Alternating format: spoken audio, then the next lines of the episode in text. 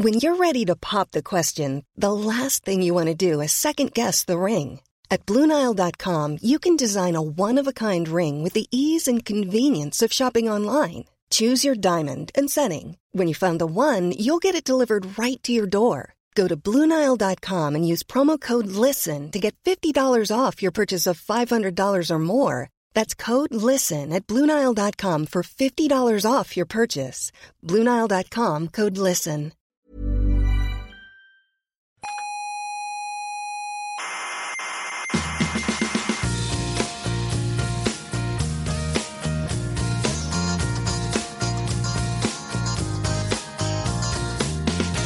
Aquí comienza Coffee Break, No me interesa. la tertulia semanal sobre actualidad científica. Me da igual porque yo no creo en la ciencia positiva. Ah, Yo soy más de Iker Jiménez. ¿no le gusta a usted la ciencia positiva? Me repugna. ¿Pero por qué? eh? Porque a mí el empirismo me ha hecho mucho daño.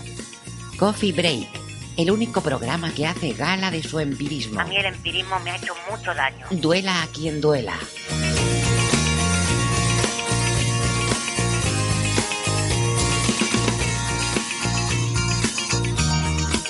Saludos, habitantes del cosmos, criaturas cosmopolitas y cosmopolíglotas incluso, que también las habrá, son las que manejan millones de formas de comunicación. Aquí comienza nuestra tertulia de cada semana sobre la actualidad de la ciencia. Desde el Museo de la Ciencia y el Cosmos de Tenerife les saluda Héctor Socas y esto es Coffee Break, Señal y Ruido.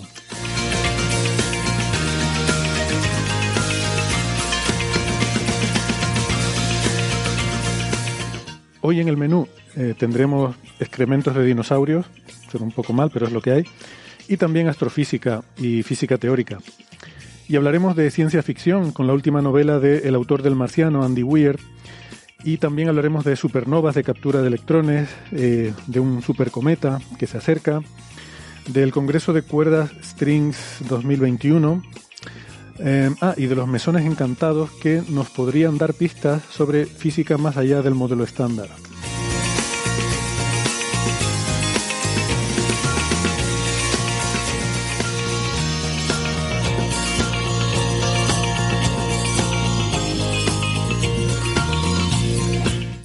Eso será dentro de un minuto. Antes, si me permiten, les quiero recordar que además de en la radio nos pueden escuchar en muchas plataformas de Internet. Estamos en Evox, en Spotify, en Google Podcast, en Apple Podcast, en Amazon Music, TuneIn, Lecton y en la aplicación de Squid. No dejen de suscribirse, que no les cuesta nada y así no se pierden ningún episodio. Todos los episodios, eh, todos los 323 episodios anteriores están en nuestra página web que es señalirruido.com. Se escribe en el navegador con la ñ y todo junto, señalirruido.com y ahí tienen toda la información sobre Coffee Break, Señal y Ruido. También nos pueden seguir en redes sociales, estamos en Facebook, en Twitter y en Instagram y pueden contactar con nosotros, eh, siempre preferimos el contacto a través de redes sociales para preguntas, dudas, comentarios, críticas o sugerencias que puedan tener, pero también pueden enviarnos un correo a la dirección oyentes arroba señalirruido.com.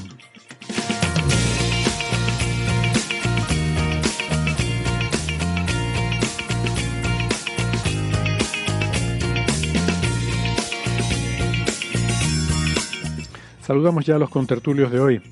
En Madrid tenemos a Sara Robisco, que es ingeniera informática. Hola Sara, ¿cómo estás? Hola. Sara es arroba sararc83 en Twitter. ¿Qué, qué tal te han sentado estas eh, vacaciones, por lo menos vacaciones de Coffee Break? No sé si has tenido ocasión Bien, bien, de, bien, bien, bien, bien, bien. ¿sí? Bien, pues nada, bienvenida de vuelta. Os he echado de menos. Nosotros a ti también. Eh, en Málaga tenemos a Francis Villatoro. Hola Francis, ¿qué tal? Muy bien, buenas tardes. Aquí estamos en Málaga eh, con un día muy soleado, unos 27 grados de temperatura, o sea que hace más sol del que le gusta a Alberto Aparici.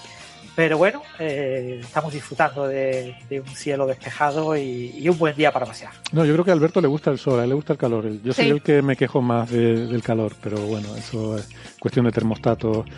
Em, Francis es físico, informático y doctor en matemáticas, profesor en la Universidad de Málaga, es arroba emulenews en Twitter. Y en Buenos Aires, Argentina, tenemos a Gastón Giribet. Hola Gastón, ¿cómo estás? Hola, ¿cómo están? Hola, amigas, amigos, compañeros, como se dice por ahí. ¿Todo bien? Bien. Muy Espero que bien. estén bien. Me, me encantaría poder decir cómo está el clima acá, pero no tengo ventana, no tengo ni idea. Eh, no estoy saliendo mucho. Pero parece bien. Bueno, habría que decir la meteorología, ¿no? Porque el clima es eh, en escalas eh, de tiempo largas y la, la meteorología es la que hace referencia a la escala de tiempo cortas. Como diría Emilio Rell, era meteo. Es que justamente a eso iba porque es que nos escucha algún meteorólogo ilustre, como es el caso de Emilio Rey. Ok. Ya me he llevado yo Sí, alguna ese es el vicio de alguien que trabaja con variancia conforme. No, las escalas para mí son. hacía conforme. Bueno, bien. Gastón, ahí estáis en invierno, o sea que en principio debería ser fresquito, ¿no? Sí, estu- estuvo frío unos días atrás. Eh, pero frío acá pueden ser 2 grados, muy Está frío. bien, está bien. está bien, ¿eh? Puede llegar a ser frío porque es muy húmedo. Mm. Sí. Claro, dos grados húmedo es una sensación térmica de bajo cero casi. ¿eh? Bueno, pues nos quedamos conformes con la explicación de invariancia conforme que ha dado Gastón y esperamos que Emilio Rey nos disculpe. Por cierto, olvidaba mencionar, Gastón es doctor en ciencias físicas y profesor en la Universidad de Buenos Aires. Bueno, em, eh, una cosa, y habrá mucha gente esperando que hablemos de Encélado porque, porque está todo el mundo entusiasmado, yo el primero con la- las noticias que llegan de Encélado, pero hemos eh, preferido dejarlo para la semana que viene porque fue algo que salió ayer y así lo podemos, lo podemos leer con calma y tranquilidad, pero ya saben que aquí somos muy fans de Encélado. Eh, algún premio señal, de hecho, creo que se llevó, eh, no sé si fue hace dos años, ¿no? Las observaciones de la sonda Cassini de moléculas orgánicas complejas en esos penachos que emanan de, de Encélado. Y, y bueno, pues hay noticias relevantes estos días que ya, como digo, las, leeremos con, con interés y se las trasladaremos la próxima semana. Eh, antes de empezar, en la sección de episodios anteriores, tenemos un comentario que nos envía Ángel, Ángel López Sánchez, porque quería hacer algunas matizaciones sobre comentarios que eh, estuvo haciendo la semana pasada, en particular sobre el SKA, el Square Kilometer Array, esa gran infraestructura eh, de radioastronomía que se va a construir eh, próximamente y que va a ser la bueno un poco el, el equivalente al James Webb de, la radioastronomía, ¿no? La gran infraestructura radioastronómica del futuro. Vamos, si les parece, un par de minutitos a escuchar lo que, lo que nos cuenta Ángel. Hola compañeros y compañeras de Coffee Break.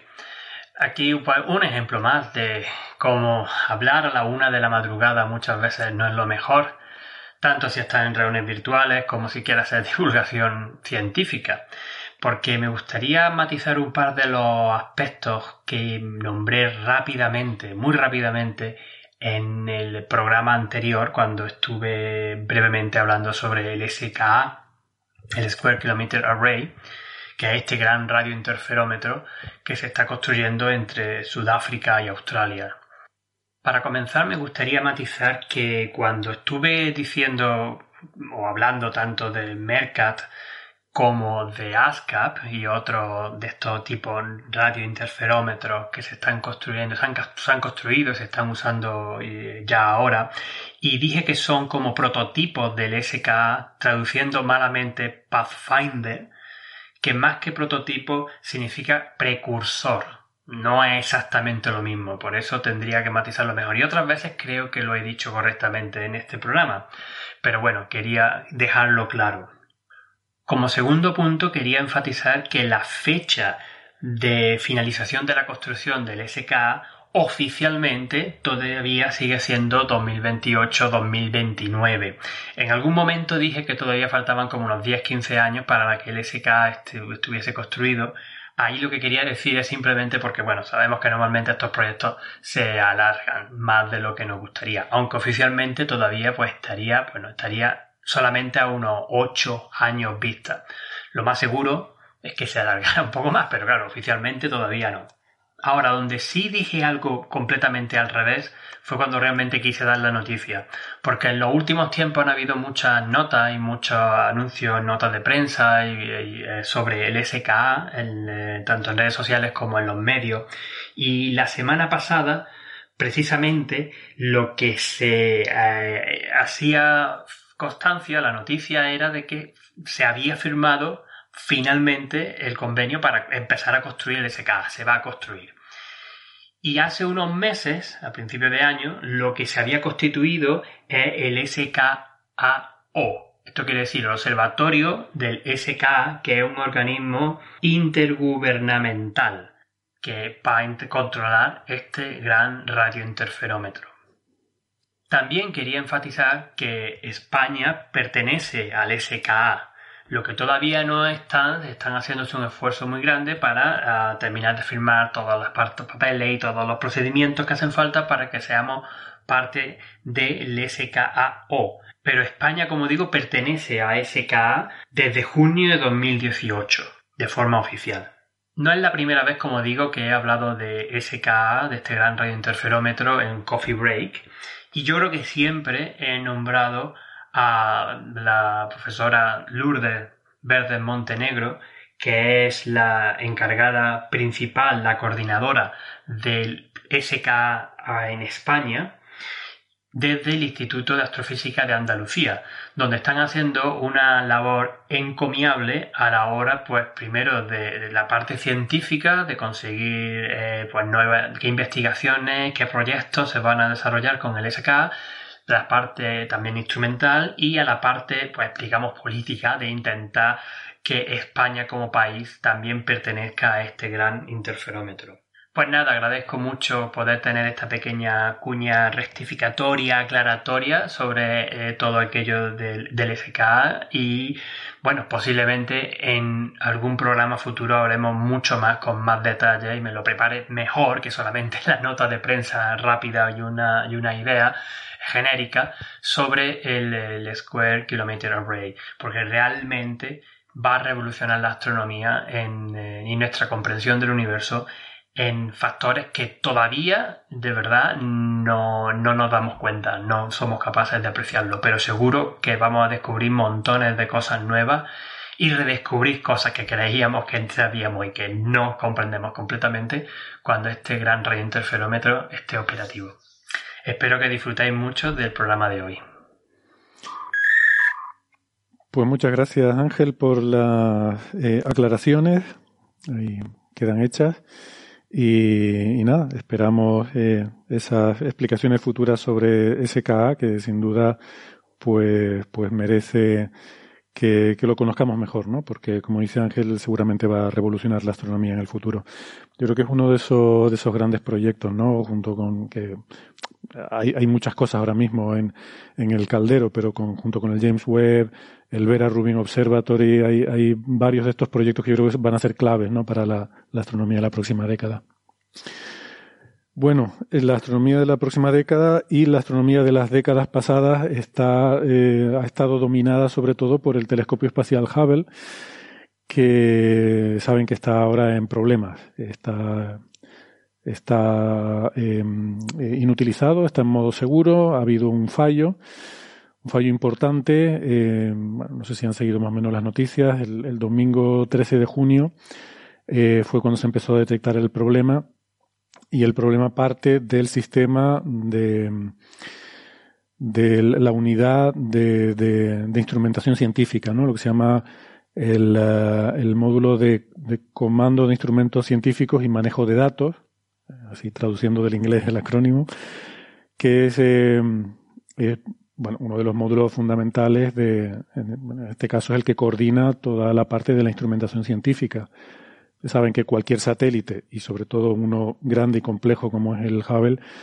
tiene no solo el, lo que controla su operación, digamos, el funcionamiento para el que fue hecho, sino que hay otros sistemas, pues sistemas que controlan la telemetría, sistemas que controlan lo que se llama el housekeeping, ¿no? los parámetros de, de, cómo se encuentra todo a bordo. Eh, y en, bueno, en este caso, eh, lo que se llama el payload, que es la instrumentación científica del, del, observatorio, pues es lo que ha fallado. Eh, ese día, el domingo 13 de junio, lo que ocurrió fue que el ordenador principal dejó de recibir eh, lo que se llama el heartbeat, el latido. Estos sistemas pues producen una periódicamente no una señal que mandan al ordenador principal diciendo estoy vivo, eso se, se le suele llamar el latido, el heartbeat, como el latido del corazón y eso se dejó de recibir de este ordenador de del sistema de, de control de instrumentación científica. Em, en principio se, se, pensó que el problema podía ser debido a los módulos de memoria, que es algo que suele fallar en las misiones espaciales. Claro, recordemos que la, las misiones espaciales, el, el, hardware, de hecho, suele ir eh, redundante, eh, suele haber redundancia en casi todo el hardware de, de, ordenador porque está sometido a condiciones extremas. No solo la temperatura, eh, de hecho muchos satélites pues llevan algún tipo de sistema de control térmico, Mm, pero sobre todo tienes el problema de la radiación. radiación. Claro, ese es el mayor problema, ¿no? Y los rayos cósmicos, que, bueno, también es una, se puede considerar una forma de radiación, ¿no? Pero rayo cósmico es una partícula, típicamente un protón, un núcleo de helio que viene con muy alta energía, puede penetrar las carcasas de un satélite y es habitual que, que impacten en, en pues, pues un módulo de memoria y te pueda alterar el contenido de una memoria, ¿no? Eh, por eso suelen eh, hacerse eh, operaciones de revisión de, de, los contenidos de la memoria y de vez en cuando pues hay que eh, volver a hacer un volcado de, de, sistemas redundantes, ¿no? Porque esto, esto ocurre con cierta frecuencia y, y, como digo, pues hay mucha redundancia en todos estos sistemas, ¿no? Um, bueno, no sé si quieren comentar algo, les, les puedo contar un poco lo que he leído sobre el tema, pero si quieren uh -huh. comentar alguna otra cosa. Bueno, total, que han estado mirando esto de los módulos de memoria a ver si era el problema y parece que no, eh, porque lo han, lo han estado cambiando y, y, sigue habiendo el mismo problema. Y entonces lo que están haciendo ahora es que se temen que el problema esté en... Hay, hay como dos sospechosos. Uno es lo que se llama la, la unidad de comando y de, y de formateadora de datos científicos, o sea, que es una, un sistema que controla los datos científicos, un sistema electrónico. O bien otro sistema electrónico que es eh, lo que se llama la PCU, el sistema de la unidad de control de, de alimentación eléctrica, que pudiera no estar suministrando la, la alimentación eh, eh, necesaria, pues porque no sea estable o porque, o porque no le está llegando alimentación o no le está llegando el voltaje adecuado, lo que sea, ¿no? Estos sistemas también tienen su, también son redundantes, también tienen su backup, o sea que no sería en fin, tan grave si se perdiera, pero eso sí que son bastante más complejos de, de ah. reemplazar. Porque estos sistemas, la forma en la que están conectados a todo el resto de, de, sistemas, es de tal forma que mmm, reemplazar alguno de estos por el backup habría que reemplazar también muchos otros sistemas por el, por el backup. O sea, no, no, no es tan modular. Eh, las cosas las que están conectadas también habría que cambiarlas al, al backup. Eh, y eso es una operación muy compleja que al parecer se hizo ya en 2008, eh, cuando hubo un fallo de estas unidades y, de hecho la última misión que hubo de servicio al Hubble en 2009 fue para cambiar todo esto. Eh, o sea, toda esta unidad se cambió en 2009 y bueno, se sospecha que podría estar fallando ahora otra vez. Eh, si se confirma que este fuera el fallo, pues habría que, como digo, que cambiar todos estos, todas estas unidades que están conectadas tanto al PCU como, como a esta eh, unidad de control de datos científicos, de, de comando de, de, de, datos científicos, todo eso habría que cambiarlo al, todo lo que tienen conectado habría que cambiarlo también a los backups. Y eso es una operación compleja que ahora mismo la están, la están estudiando y están con el, eh, digamos, haciendo pruebas con el simulador para ver cómo habría que hacerlo y, y que todo funcione bien, ¿no? Con el, digamos, ese, esa especie de, de simulador de todos los sistemas que tienen para, um, para hacer todo este tipo de pruebas, ¿no? Antes de realmente enviarle los comandos al, al satélite.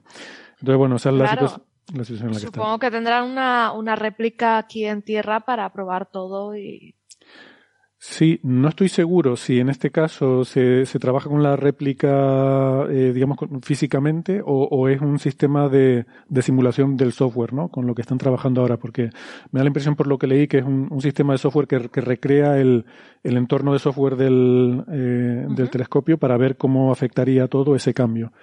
Y, y habría que también efectivamente hacer la prueba con, con, la, con la réplica de, todas las unidades que hay en tierra, ¿no?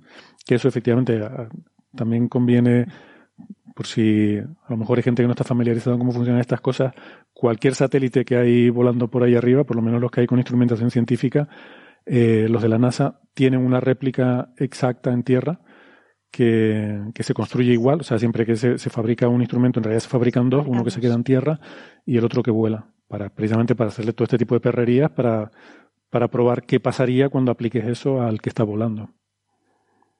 Una, pregunta, no, quiero sonar como el crítico de ópera que, no sabe cantar, pero que le parece y todo comenta sobre todo. Pero un poco para eh, quienes recordamos, quienes somos lo suficientemente grandes como para recordar el problema inicial que tuvo el Hubble con el espejo y, todo, todo ese problema miópico que tuvo al principio y que cambiarle el espejo a algo recién lanzado en una época eh, tan anterior donde hacer eso debe ser complicadísimo ¿Alguno tiene una idea de cuál es la sensación en comparación a aquella vez? Porque este problema, así de vuelta, como un eh, neófito, no tengo ni idea de lo que estoy hablando, que no quiero ser comentador de ópera, de cuán complicado puede ser un reemplazo así, porque es una, tecnología que uno no tiene ni idea. No obstante, cuando leí la noticia me pareció como, bueno, en comparación con aquel problema, esto parece, parece una cosa muy sencilla, pero quizá no lo es. Nada, eso, nada eh, que ver. Nada, pero sí que tenemos un problema en comparación con aquel año, ¿no? Porque cuando se quedó miope en los 90 teníamos un transbordador espacial que podías subir con él, abrir la parte superior y con la grúa, con el brazo grúa, o salir tú y, reparar in situ. La pena es que hemos perdido ese transbordador. Ya no, ya no está. Y, y con eso hemos perdido toda oportunidad de reparar. Sí, esa es la gran diferencia. Ya no hay capacidad de repararlo. Pero no, no, aquello fue un drama. aquello fue un drama terrible porque era el, el, gran buque insignia de la astronomía, lo lanzas y resulta que estaba, estaba mal hecho por una cuestión de diseño, además, ¿no? O sea, estaba, estaba muy bien. Aparte, apenas, apenas se lanzó. digo, uno, uno podría decir, bueno, el Hubble cumplió su. los que trabajan en esto se deben que de morir, pero digo, el Hubble cumplió, cumplió décadas de trabajo. En cambio, en ese momento era como tiraste semejante cacharro al aire y y te olvidaste ponerle anteojos. Sí, sí, aquello fue tremendo y de hecho, bueno, se, hubo muchas acusaciones de, muchos fallos graves pues por no haberlo comprobado, por no haberlo revisado. Eh, el, caso es que el espejo estaba pulido perfectamente, pero a la forma equivocada. o sea, era eh, extremadamente, era, era una, una, obra de, de gran precisión pero, pero bueno, aquí podemos hablar de aquello de errores sistemáticos y errores aleatorios, ¿no? O sea, tenía una desviación eh, microscópica, de, los errores aleatorios eran pequeñísimos, pero había unos errores sistemáticos graves. De, digamos que la curva a la cual habías pulido el espejo no era la correcta, ¿no? Y, mm. Pero no, esto, aquí estamos hablando de algo que se puede solucionar desde tierra, eh, simplemente cambiando, dándole órdenes para cambiar los sistemas por los que tiene de backup. Eh, aquello no, aquello había que ir y, reemplazarlo. Si en aquel momento no hubiéramos tenido esa capacidad, pues hubiera habido que tirarlo a la basura seguramente. Sí, eso es lo que pasa con el James Webb. Si el James Webb no puede fallar, es demasiado grande para fallar. Si eh, el James Webb se va a colocar en un punto, alrededor de un punto de Lagrange, y ahí no vamos a poder acceder de ninguna forma. O sea que si cuando se abra el telescopio no se abre correctamente, adiós buenas. Hemos perdido todos los miles de millones de dólares invertidos en el James Webb. Con el Hubble lo que sí se planificó desde un principio es que eh, iba a ser eh, reparado y mejorado eh, gracias al transbordador espacial. Por eso se puso una órbita muy cercana a la Tierra que permitía acceder a ese telescopio para poder mejorarlo, porque se veía que, y, la verdad es que ha funcionado mucho mejor de lo esperado. Nadie esperaba esto. Esta tecnología que ha fallado ahora, este ordenador, son ordenadores pequeñísimos con una memoria de 64K, son eh, ordenadores de principios de los 80, de los 1980. Mm. Y, y, eso no se cambió. Cuando se cambió en 2009, se puso la misma tecnología, hombre, un, equipo nuevo que funcionaba de escándalo, pero claro, una tecnología completamente obsoleta. ¿no? Claro, eh, es lindo pensar que uno va ahí, si uno, si uno fuera ahí, sería todo vintage ahí adentro. Habría una, una Commodore 64, música ambiental con Lionel Richie. Era todo muy vintage. Mira, eh, por cierto, Gastón, eh, el procesador, la CPU, es tan básica, tan pequeñita, que no tiene aritmética flotante. Solo tiene aritmética con números enteros. Claro, típico en los 90. Muy noventero, sí, sí. Ah, me acuerdo cuando le poníamos el coprocesador matemático al, al 8086, al 286 para que pudiera hacer operaciones en punto flotante, ¿no? Luego ya Sí, los, las- los 486 ya venían con un coprocesador incorporado en el... aquellas versiones MMX que había con el procesador. Bueno, em, a ver, fallos... eh, A ver, hay otro tema añadido, que estamos hablando de una tecnología desarrollada en los años 90 que la gente que la Bueno, perdona, diseñó- se lanzó, si yo no recuerdo mal, se lanzó en el 94, estoy hablando de memoria, pero la tecnología, Pero como se siempre había decimos, hecho antes. la- claro, la tecnología es 10 años antes del lanzamiento, porque todo esto se diseña una misión espacial con mucha antelación y el diseño es mm, al milímetro, incluido el software y toda la circuitería que lleva todo. O sea que ochentero total. Entonces, ochentero. mantener algo tan antiguo, el- todo, es que el- es muy complicado, porque mucha de la gente que estuvo en el inicio ya no está. Ujú. Eso, la- los datos llegaban y se, se cargaban en un Spectrum 48K. Eh, Ostras. no, es broma. No. Pero, pero es Pero de en esa un época. 386 puede ser, ¿eh? Pero es de esa época. Em, a ver, que falle ahora el Hubble después de tanto tiempo, yo tengo, tengo dos teorías al respecto. Ahora aquí ya estamos alejándonos del campo tecnológico, estamos entrando en el criminológico, ¿no? Eh, en el estudio de, de psicología. A ver, eh, este año está previsto que se lance el telescopio espacial James Webb. Yo, para mí, una posibilidad es que el Hubble se ha cogido un rebote y una, una rabieta infantil y ha hecho por lo típico. pelusilla. Le ha dado pelusilla y dice, pues ahora me aguanto la respiración hasta que me muera. Esa es una, mm, que es la que yo favorezco. Eh, me parece que, que los datos favorecen eso porque he hecho un estudio bayesiano y la probabilidad de que después de 30 años se vaya a Algo, averiar. algo así como Justo. que em- empezaron a recibir mensajes que decía, decir al web que lo observe. Como diciendo, Exacto. Y le decían, "Mm, mira, vamos a girarte para, para observar. ¿Por qué no giras al web? Pues no ¿Eh? giras ¿Por al qué? web.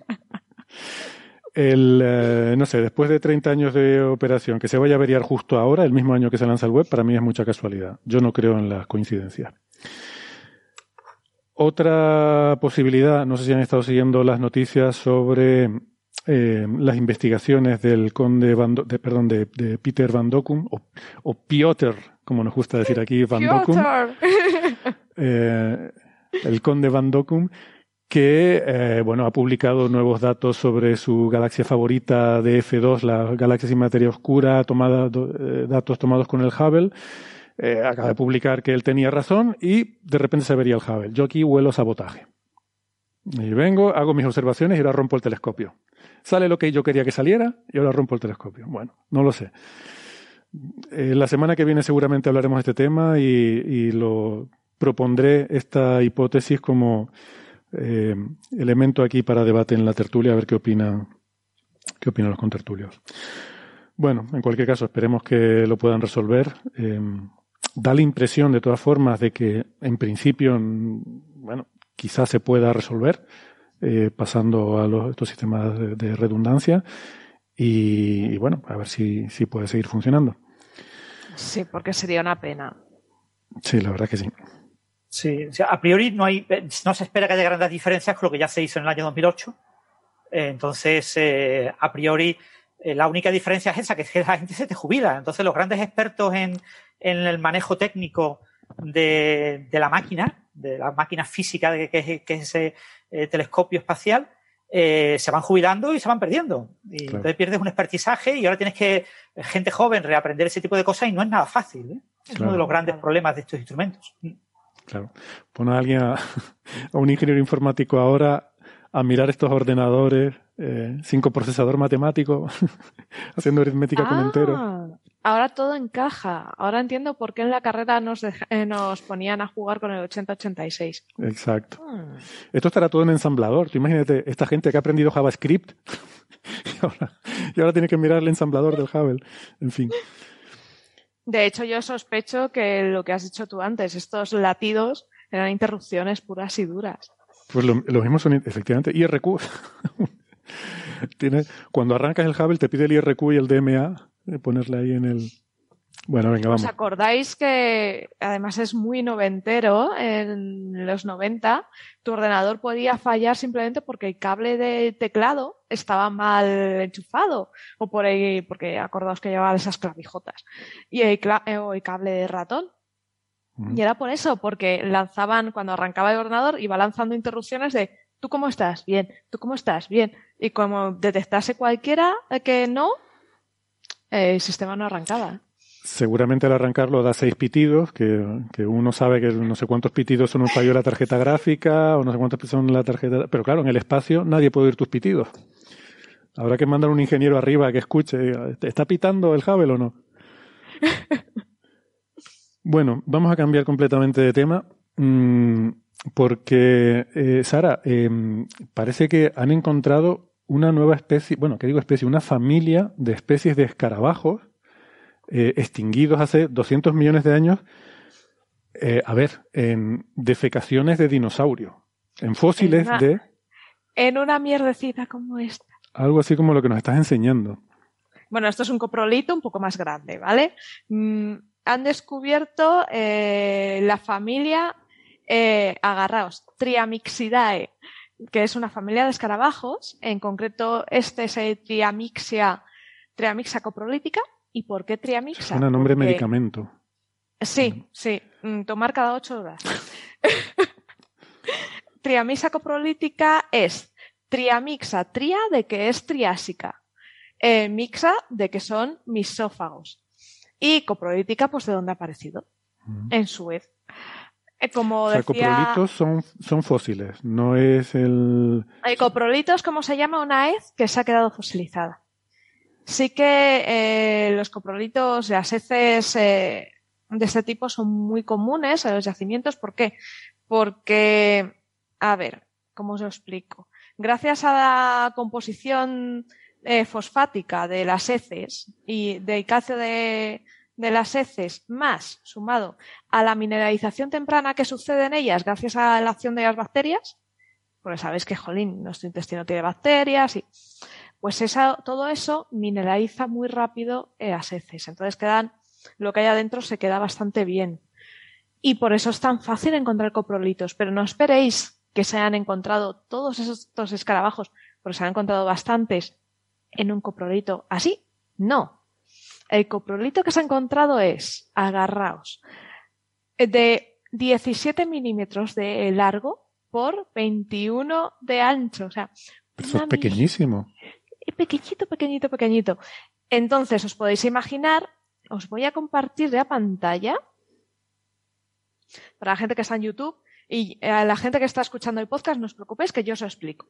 Imaginad esta esquirla de coprolito, este pequeño fragmentito, eh, que por dentro está infectado de trozos de escarabajo, eh, pues como los elitros, alguna que otra cabecita, hay algún trozo más grande, de un escarabajo más grande, se han encontrado unos elitros más grandes y una cabeza, eh, pero en muy malas condiciones. Esto significa que ese escarabajo sí que era la dieta de, del animalito que se lo comió, que se sospecha que el creador de este coprolito es, era un Silesaurus opolensis. Era una especie de protodinosaurio, porque sabemos que en el Cretácico, digo, en el Triásico no había dinosaurios aún. Aparecieron en el Jurásico. Entonces, ¿qué hay? Pues protodinosaurios, son los precursores. Entonces, este animalito eh, se cree que comiendo algas eh, y también ingería escarabajos e insectos, pudo ingerir accidentalmente estos, estos escarabajos. Y lo que quiero que veáis, o lo que os voy a contar es el estado del fósil, del espécimen holotipo. Porque es que la maravilla de este coprolito es que se ve entero. Está tridimensionalmente intacto, conserva las antenas, conserva las patitas. Es como si cogierais un, un escarabajo actual y lo vieseis tal cual, ¿no? Eh, pero claro, esto es una representación en 3D. ¿Cómo se ha obtenido esto? Tú no puedes laminar eh, un coprolito e ir haciendo láminas para estudiarlo, porque fragmentarías, no tendrías esto. Entonces, gra- gracias a la microtomografía de sincrotón, eh, que se ha hecho en la instalación europea de radiación de sincrotrón en Francia, en Grenoble, porque los juguetes de los físicos vienen muy bien para estas cosas, se ha conseguido esta reconstrucción 3D y el poder ver con tanta claridad, tanta nitidez, los escarabajos. Se han visto enteros, la cabeza es que conserva los ojos, la forma, y gracias a este, a esta forma, a este que puedes distinguir todo, es como se ha eh, determinado que es una especie nueva. La verdad es que es espectacular. El animal medía milímetro y medio. Para pues que os lo imaginéis. Qué pequeñitos. Sí. Yo me había hecho idea que sería, a ver, como cuando, en fin, hace 200 millones de años todos los animales eran más grandes que ahora, pues yo pues si un escarabajo ahora mide un par de centímetros, aquellos serían como ratones. Sí, es eh, que cuando empiezas a leer el paper dices, un coprolito, algo tenían que ser, no, no, no, eran muy, muy pequeños. Y de hecho sus parientes actuales son igual, milímetro y medio. Suelen vivir actualmente en zonas húmedas con algas y parece que era su mismo hábitat en el Triásico porque se han encontrado restos fibrosos en las heces que pueden corresponder a algas o a hongos. Entonces sí que es bastante indicativo de que es una especie que sea, que tiene los mismos hábitos que la actual. Luego otro tema eh, es que se me ha ido. Otro tema es ese que ya sabemos, gracias a los coprolitos, eh, podemos saber no solo lo que ha comido un animal, eh, sino eh, también esto de podemos descubrir especies nuevas, pero esto no es algo nuevo. En 2005 se descubrió en Australia la cabecita y un elitro de, de, de un escarabajo. ¿La cabecita de? Perdona. De un escarabajo. De un escarabajo. Sí, eh, lo que pasa es que las condiciones en las que estaba eran peores. Escarabajos se han visto, en, se sabe que eh, se dispersaron eh, en el Triásico, aunque son más antiguos, son, se cree que provienen de, eh, empezaron a, a, aparecieron en el Carbonífero.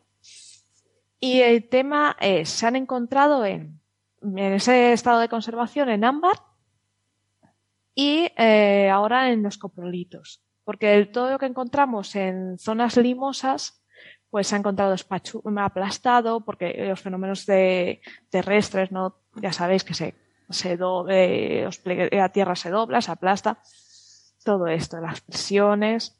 Entonces nos han encontrado bien, pero el tema, se pueden encontrar rastros, se pueden encontrar este tipo de cosas. En ámbar se han encontrado escarabajos muy bien conservados, pero tenemos que tener en cuenta que el ámbar se encuentra, eh, los escarabajos encontrados en ámbar son a partir del Cretácico, ¿vale? De Cretácico temprano en adelante. Mm. Para encontrar algo. Porque el ámbar es más reciente, ¿no? Tienes que tener el. el, ámbar no es, no es tan reciente. Se han encontrado en un poquito más antiguos, se han encontrado artrópodos, pero escarabajos no. Todo sea que mañana encuentren algo. Pero sí que el momento, la ventana de ámbar que tenemos, de ámbar bueno, es eso, a partir de, Cretácico. Porque supongo que habría más árboles que soltarían tanta eh, resina. Se cree que Veo una pregunta en el chat de Marlene Fernández mm. que pregunta si eran escarabajos no, no digeribles para estar enteros en las heces, pero entiendo que no es que se los hubiera comido el dinosaurio, sino que el escarabajo... Sí, sí, Ah, que se lo había comido. Ah, vale, vale.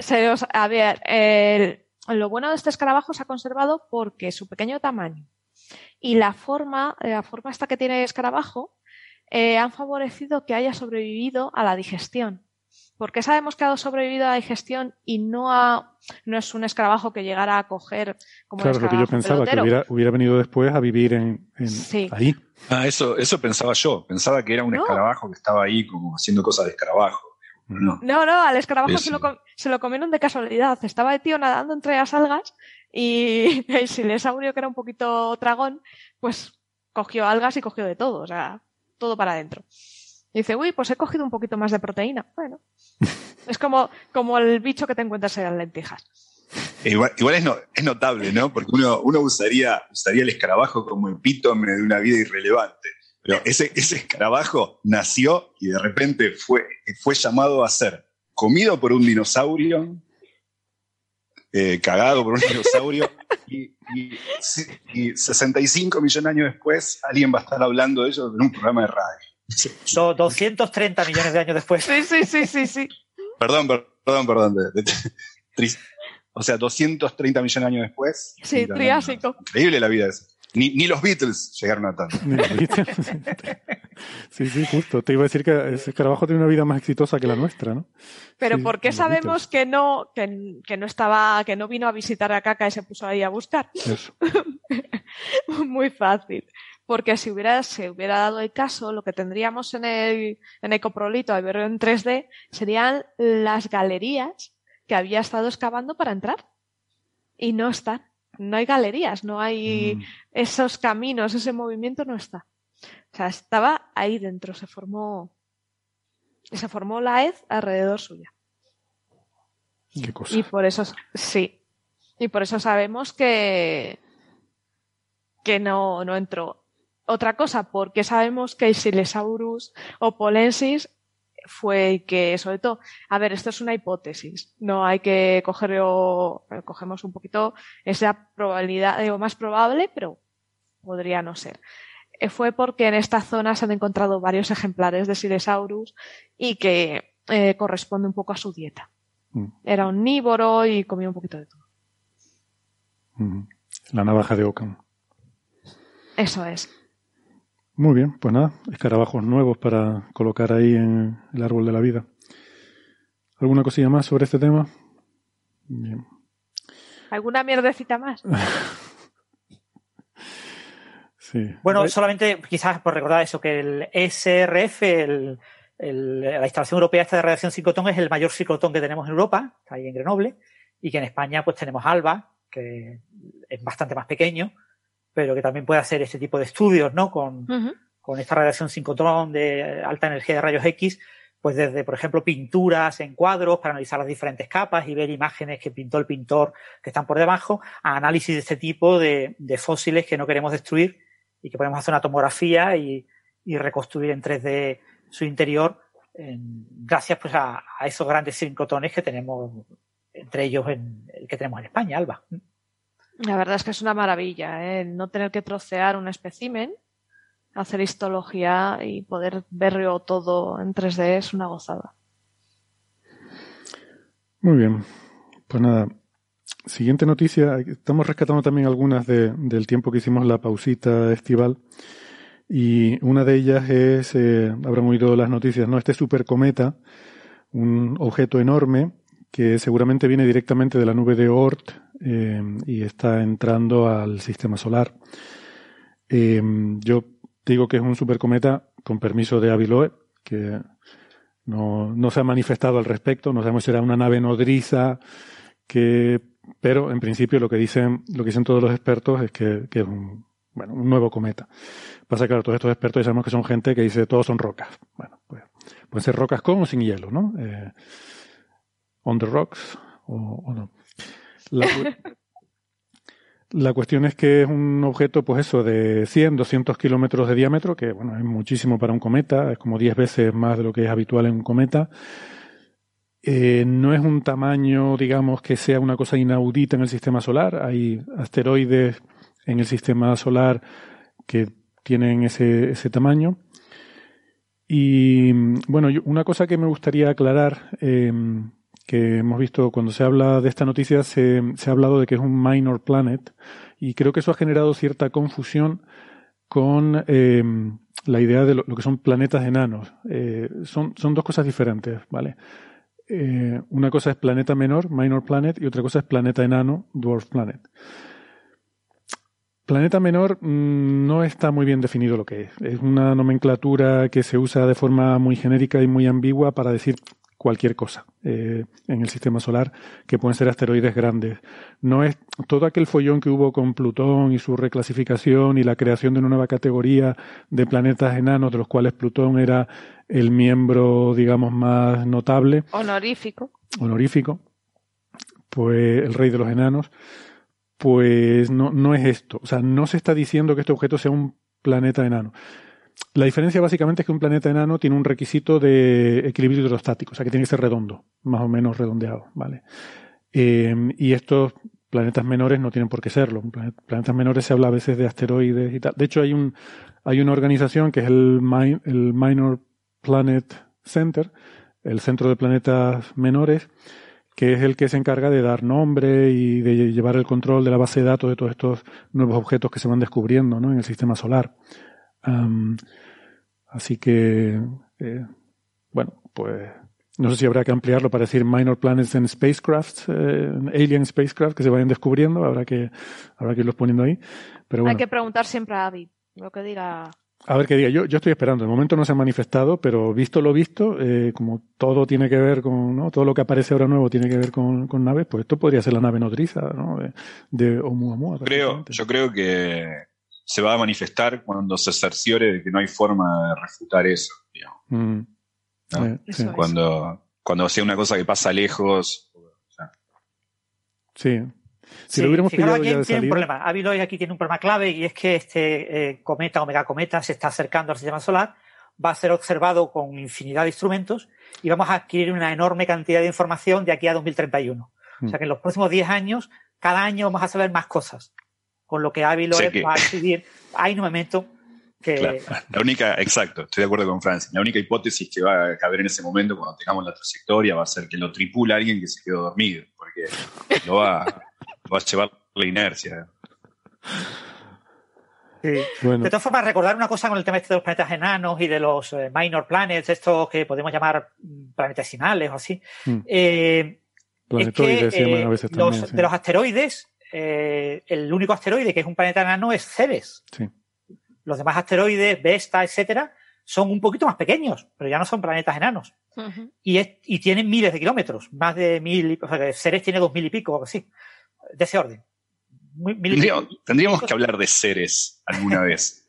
¿Ceres? Eh, no, de verdad, es alucinante ese, ese planeta enano y, se habla poco de ese, mm. la, y la historia eh, del descubrimiento, de predicciones de que no tenía que estar ahí, se lo encontró. Es alucinante esa historia. Sí, eh. la, la, historia de las manchas blancas, ¿no? Que ahí, bueno, se, se, ha hablado algo de eso. Y... Sí, sí, no, estoy de acuerdo con Gastón, ¿no? Parece un sitio súper interesante. ¿eh? Se habla poco de Ceres. Y eso, que estamos hablando de un megacometa que tendrá como mucho 300 kilómetros de diámetro, es decir, es mucho más pequeño que muchos de los asteroides del cinturón de asteroides. Exactamente. Estamos hablando de un objeto como pueden ser eh, Quirón y Cariclo son centauros, ¿no? Centauros son asteroides que hay en el sistema solar exterior, más allá de Saturno, eh, pero no transneptunianos, o sea, entre Saturno y Neptuno, digamos. Eh, y la diferencia es que, claro, estos asteroides, pues prácticamente no, no tienen actividad porque ya han evaporado su hielo lo, hemos dicho a veces, ¿no? La diferencia entre asteroides y cometas no, no son dos categorías, mm, son, son, son, dos categorías que tienen algo de, de, solapamiento y tienen que ver con que hay hielo en la superficie que al acercarse el objeto al, al Sol, pues ese hielo se empieza a evaporar y empieza a mostrar características cometarias como es la cola o la coma de, de un cometa, ¿no? Eh, hay asteroides que mm, de vez en cuando se les observa todavía que tienen todavía algún restito de, algo de actividad, porque todavía les queda algo de hielo. Pero, eh, pero bueno, normalmente. De hecho, ¿Mm? con este se dudaba y fue a raíz de unas eh, observaciones posteriores que se le vio la coma. Bueno, porque es que se ha venido acercando. Es que mm, quizás convendría decir que esto se descubrió en imágenes del Dark Energy Survey, que es una, un proyecto que hace uso de un, telescopio en, en, Chile, en Cerro Tololo, el, el Víctor Blanco, eh, con, que lo que tiene es una cámara de muy ancho formato para observar muchísimas galaxias y por tanto observa un, un trozo de cielo muy grande. Está hecho para cosmología, pero mm, eh, bueno, como suele pasar, tú haces un instrumento para hacer cosmología y estudiar la energía oscura y te aparecen asteroides y cometas. ¿Y ¿Por qué? Porque es el tipo de observaciones que haces para eso te sirven también para lo otro porque estás observando un campo muy grande del cielo y cuando comparas imágenes de una noche a la siguiente, pues puedes encontrar objetos que se han movido. Y entonces por eso pues está encontrando eh, este tipo de, objetos, ¿no? Entonces en imágenes de archivo, al aplicar un algoritmo que mejorado que buscaba cosas que se movieran, pues encontraron este objeto creo que en imágenes de entre 2014 y 2016, si no recuerdo mal. Y, en esas imágenes iniciales no tenía todavía características cometarias. Entonces, bueno, se, pensó que era como un cometa. Pero claro, se ha venido acercando. Y eh, creo que fue.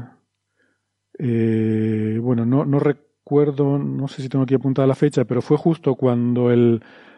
Al día siguiente de ser eh, incluido en la base de datos del Minor Planet Center, cuando se anunció su descubrimiento y demás, que utilizando otros telescopios, en este caso los de eh, la red global de las cumbres, que es una red de telescopios en diferentes partes del mundo, pues em, al observarlo descubrieron que empezaba a tener una coma. La coma es como un, halo de vapor alrededor del objeto. Una especie de halo difuso, pues de, hielo que se va evaporando. Y entonces, bueno, eso ya son, eso ya sí son características cometarias, eh, propiamente dichas. Así que, bueno, pues es un cometa y según se vaya acercando más, irá cada vez... Eh, eh, sí, mira, en 2018 efectivamente es cuando se observó esta activación y al acercarse más al Sol pues va aumentando esa producción de, vapor y, cada vez tendrá más eh, gases y polvo a su alrededor el, máximo acercamiento, esto, a ver, eh, estos objetos que vienen, se piensa que viene directamente de la nube de Oort, tiene una órbita muy alargada, mm, probablemente su, su, afelio está a unos 40.000 unidades astronómicas, eh, no, se va a acercar a, digamos, a la distancia de la Tierra.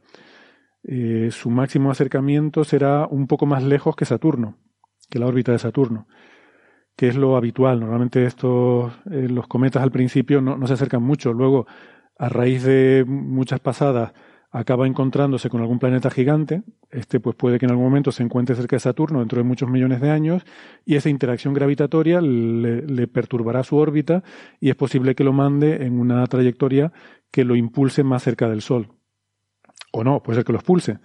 Pero los cometas que nosotros solemos ver que se acercan a la Tierra son ya cometas que probablemente han sufrido una, interacción gravitatoria con un planeta joviano que lo ha convertido en un incluso que lo ha convertido en un cometa de periodo corto, ¿no? que ya son los que los que nos gusta mm, porque se repiten, ¿no? pasan cada cierto número de años y, y bueno, y es un poco lo que marca también el destino del cometa, porque ya una vez que está como periodo corto, ya su vida es muy breve, porque los sucesivos pasos por el Sol pues lo van evaporando. ¿no? Eh, entonces este cometa en 2031 llegará a ese perihelio, más lejos que Saturno, pero no que no piense nadie que va a ser un espectáculo en el cielo, por eso que es un megacometa, porque está muy lejos. Va a estar muy lejos y no se verá con telescopios potentes, pero no, no, no se va a ver a simple vista. Un telescopio de astroaficionado de los buenos eh, podría valer para verlo, por lo que leí. Pero eso sí, eh, eh, nos ha salido oportuno el, el cometita porque ahora mismo se, ve desde hemisferio sur, que es invierno, y este invierno es cuando se podrá ver aquí, entonces vamos a pasar frío. Sí, si queremos verlo hay que pasar frío, sí. Vale, pues y luego otra cosa a resaltar es que al venir de la nube de Oort no tiene que estar en la eclíptica, digamos, en el plano de los planetas, ¿no? De hecho, su órbita creo que tiene una inclinación de, del orden de 60 grados o algo así, o sea, es muy eh, viene de muy muy perpendicular a, la eclíptica, ¿no? Al plano de los planetas, que bueno, eh, la nube de Oort es una nube alrededor de todo el sistema solar, ¿no? Más o menos esférica, o sea que pueden venir de cualquier de cualquier dirección. Vale.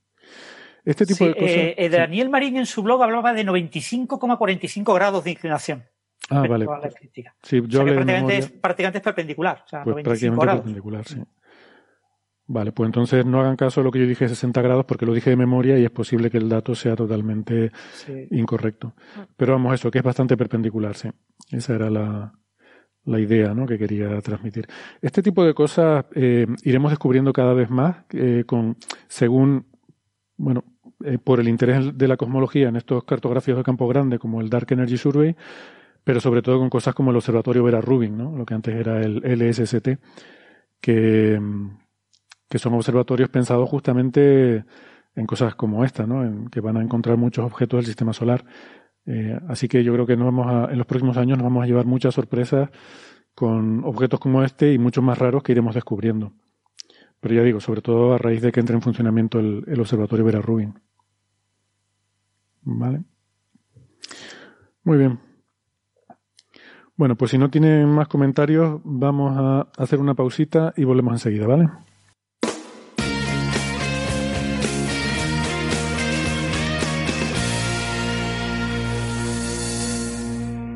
Muy bien, gracias por seguirnos acompañando. Eh, seguimos adelante con el siguiente tema. Y podríamos hablar de que, bueno, estos días, estos días, a finales de junio, eh, tuvo lugar la, la, gran reunión anual de los cuerdistas, eh, la gente cuerda que se reúne para, para hablar de sus cosas. Eh, en este caso fue una reunión virtual a través de Zoom y pues bueno, estuvo muy bien porque la gente se podía, se podía apuntar para participar y bueno, creo que hubo eh, miles de personas eh, participando e incluso las charlas pues luego se, o sea, se retransmitían por YouTube también um, y todas están, están disponibles, ¿no? Así que yo creo que también con esto de la pandemia nos vamos, nos hemos ido acostumbrando a ser más abiertos a la hora de organizar estas reuniones. En fin, muchas reuniones que antes se hacían y, y nadie se enteraba fuera de los que asistían, pues supongo que a partir de ahora, espero que se sigan haciendo así, eh, acaban quedando Sí, ahí para igual- que cualquiera las vea, ¿no? Perdón, pero debo decir que en las reuniones de streams en los últimos años igual estaban online. eh, incluso antes de que estuviesen en YouTube, se, había, había un, eh, se podían ver en la página web la- eh, las grabaciones de las charlas enteras, incluso para aquellos que no participaban o pagaban el fee o nada, digamos. Mm. Más allá de la pandemia, me acuerdo de esto de al menos hace 10 años atrás. Ya, en ese sentido, Mm, Pues está muy bien y creo que es una práctica que se, se ha ido extendiendo más con motivo de la pandemia y, y es algo que, Eso, que yo recomendarle eso a, lo- a los jóvenes físicos que nos puedan estar viendo, que pueden estar interesados en ver el histórico de, de esas conferencias en YouTube, las tienen desde el año 2008 por ahí y, y es muy fácil, incluso las transparencias, todo, hay muchísima información de, de este congreso en la, en la web. Ahora, como siempre con estas cosas, el problema es el curado de los datos, en este caso de las charlas. Claro, tantas charlas en un congreso, desde 2008, tantos congresos, uno cada año. Francis Gastón, ¿cuáles son las que hay que ver? ¿Qué charlas son las que no puede uno perderse? bueno, no sé eh, si. No sé un, un si resumen, si yo, si yo quiero aprender teoría de cuerdas en 15 minutos, ¿qué charla tengo que ver? Bueno, eso supongo que depende mucho, y Francis estará de acuerdo conmigo, supongo en esto, que depende mucho de los subtemas, ¿no? Porque no todos los problemas que la gente está, por ejemplo, hay temas que son interesantes para la física independientemente de si uno hace teoría de cuerdas o no, como si, la teoría de cuerdas, qué dice acerca de la posibilidad de un universo tipo de Sitter. Uno le interesa, independientemente siendo eh, teórico de cuerdas o no, saber si la teoría es compatible o no, sobre todo en relación a esta discusión que se da en los últimos años, con un universo que se expanda aceleradamente por siempre, por siempre, un universo de Sitter que sea estable o metaestable. Este tipo de preguntas uno puede buscarlas ahí, o también si ya uno hace teoría de cuerdas, se quiere meter en algunos aspectos muy técnicos, eh, esta, esta conferencia fue muy buena en ese aspecto también. Por ejemplo, a mí, yo que trabajo en teoría de cuerdas, me gustan mucho las amplitudes de scattering. En esta, en esta edición particular de la conferencia hubo charlas increíbles sobre ese tema podría decir la de Anastasia Bolovich en particular, la de, de alguien que se llama Oliver Scholl, que no conocía, pero me pareció genial. Hay mucho, muchas charlas muy técnicas, pero sobre aspectos muy relevantes. Eh, Hay una charla de Ashok Sen, que es uno de los, de los mayores exponentes en la teoría de cuerdas, sobre lo que se llaman de instantáneos, que son correcciones no perturbativas a las amplitudes de scattering de cuerdas. Eh, hubo charlas muy buenas en ese aspecto técnico. Después un, un- un review, un review talk, una charla de revisión de Leonardo Rastelli, eh, un, físico increíble. Yo tuve la suerte de trabajar con él y es- la verdad ese tipo es un genio. Hizo una, una- un review sobre, sobre las técnicas de bootstrap. Bootstrap significa ¿no? como, como tirar de las botas y esta, esta idea de que uno tira las botas y se eleva a sí mismo. Esta cosa de sacar de la nada, ¿no? ex nihilo, a- alguna información y hay técnicas muy interesantes en teoría de campos. En los últimos años hizo un review muy bueno sobre eso. Hubo charlas muy Siempre me ha buenas. parecido. Ahora, yo en particular, Siempre me ha parecido que llamar bootstrap a cualquier cosa en física, o sea, eh, es, un, es, un, error muy grave. O sea, en, el contexto de la física, eh, un bootstrap es algo imposible. Entonces, poner bootstrap de entrada a algo que estás haciendo es como decir, esto es una tontería. Pero bueno, se, se usa habitualmente esa, ese término. Sí. Lo único, la única, la única cosa en física que aceptamos que existe a partir de la nada es todo. Todo lo demás, no. Ostras, qué frase más buena. Eh, bueno. Solamente en el contexto cosmológico uno se permite eh, por un segundo eh, la, idea de que. Bueno, pero esas charlas estuvieron buenísimas. A mí, la que, a mí hay muchas que me gustaron mucho, en particular hubo una de. no sé, no sé ni por dónde empezar, pero hubo muchas. Hay, hay, ideas que me La de Gonzalo Torroba me pareció muy buena porque mostró una, una unas soluciones de teoría de cuerdas que, que, permiten eh, soluciones tipo de Sitter, ¿no? O sea, permiten encontrar universos eh, que se aceleran eh, exponencialmente, como, como aquel en el que vivimos o en el que vamos a vivir en un tiempo, mejor dicho. A partir de compactificaciones de la teoría M. La teoría M es una teoría de 11 dimensiones, hay que hacer algo con las 7 que sobran, y él mostró cómo si compactificas eso de una forma tal que esas siete dimensiones tienen un espacio hiperbólico, es un espacio eh, de curvatura negativa, podés obtener soluciones que, son tipo de Sitter en el resto de las cuatro que describirían nuestro mundo. Eh, me gusta mucho esta idea de lo que, conocen, lo que se conoce ahora como Celestial Holography, una charla de Sabrina Pastersky de Princeton. Eh, esa es, ella y todas todos, todos sus colaboradores y colaboradoras, Logané, Andrea Pum, toda esa gente está haciendo cosas muy interesantes, Andy Strominger, están haciendo cosas muy interesantes en esta idea de hacer holografía, pero en espacio plano. Es decir, ya no en anti sino en espacio plano. Tratar de describir amplitudes de scattering de partículas no masivas en términos de una teoría dual más simple que vive en el infinito, pero en un infinito que se llama el infinito nulo. En esta región eh, teleológica, a, donde todos los estados eh, salientes de, una colisión de partículas terminan yendo cuando no tienen masa. Ahí existía una teoría dual eh, que, sería, como lo que reemplazaría el borde en anti para los que sepan qué es holografía. La idea es encontrar una descripción dual de las amplitudes de scattering en términos de una teoría más sencilla, que es una teoría conforme en dos dimensiones. La teoría de campos con mucha simetría, y cuando hay mucha simetría en física uno tiene muchas herramientas matemáticas para tratarla, es una teoría mucho más sencilla. Es como reescribir eh, algo tan complicado como hacer eh, cálculos de amplitudes, probabilidades de, colisión de partículas en una teoría muchísimo más sencilla. Eso se sabía hacer como en antidesita en los últimos años, a partir del grupo de Strominger, hubo muchos desarrollos en cómo hacerlo para espacios asintóticamente planos, como en el que nosotros vivimos eh, acá, cuando hacemos hacer experimentos con partículas. Y bueno, Sabrina que dio una charla buena sobre eso.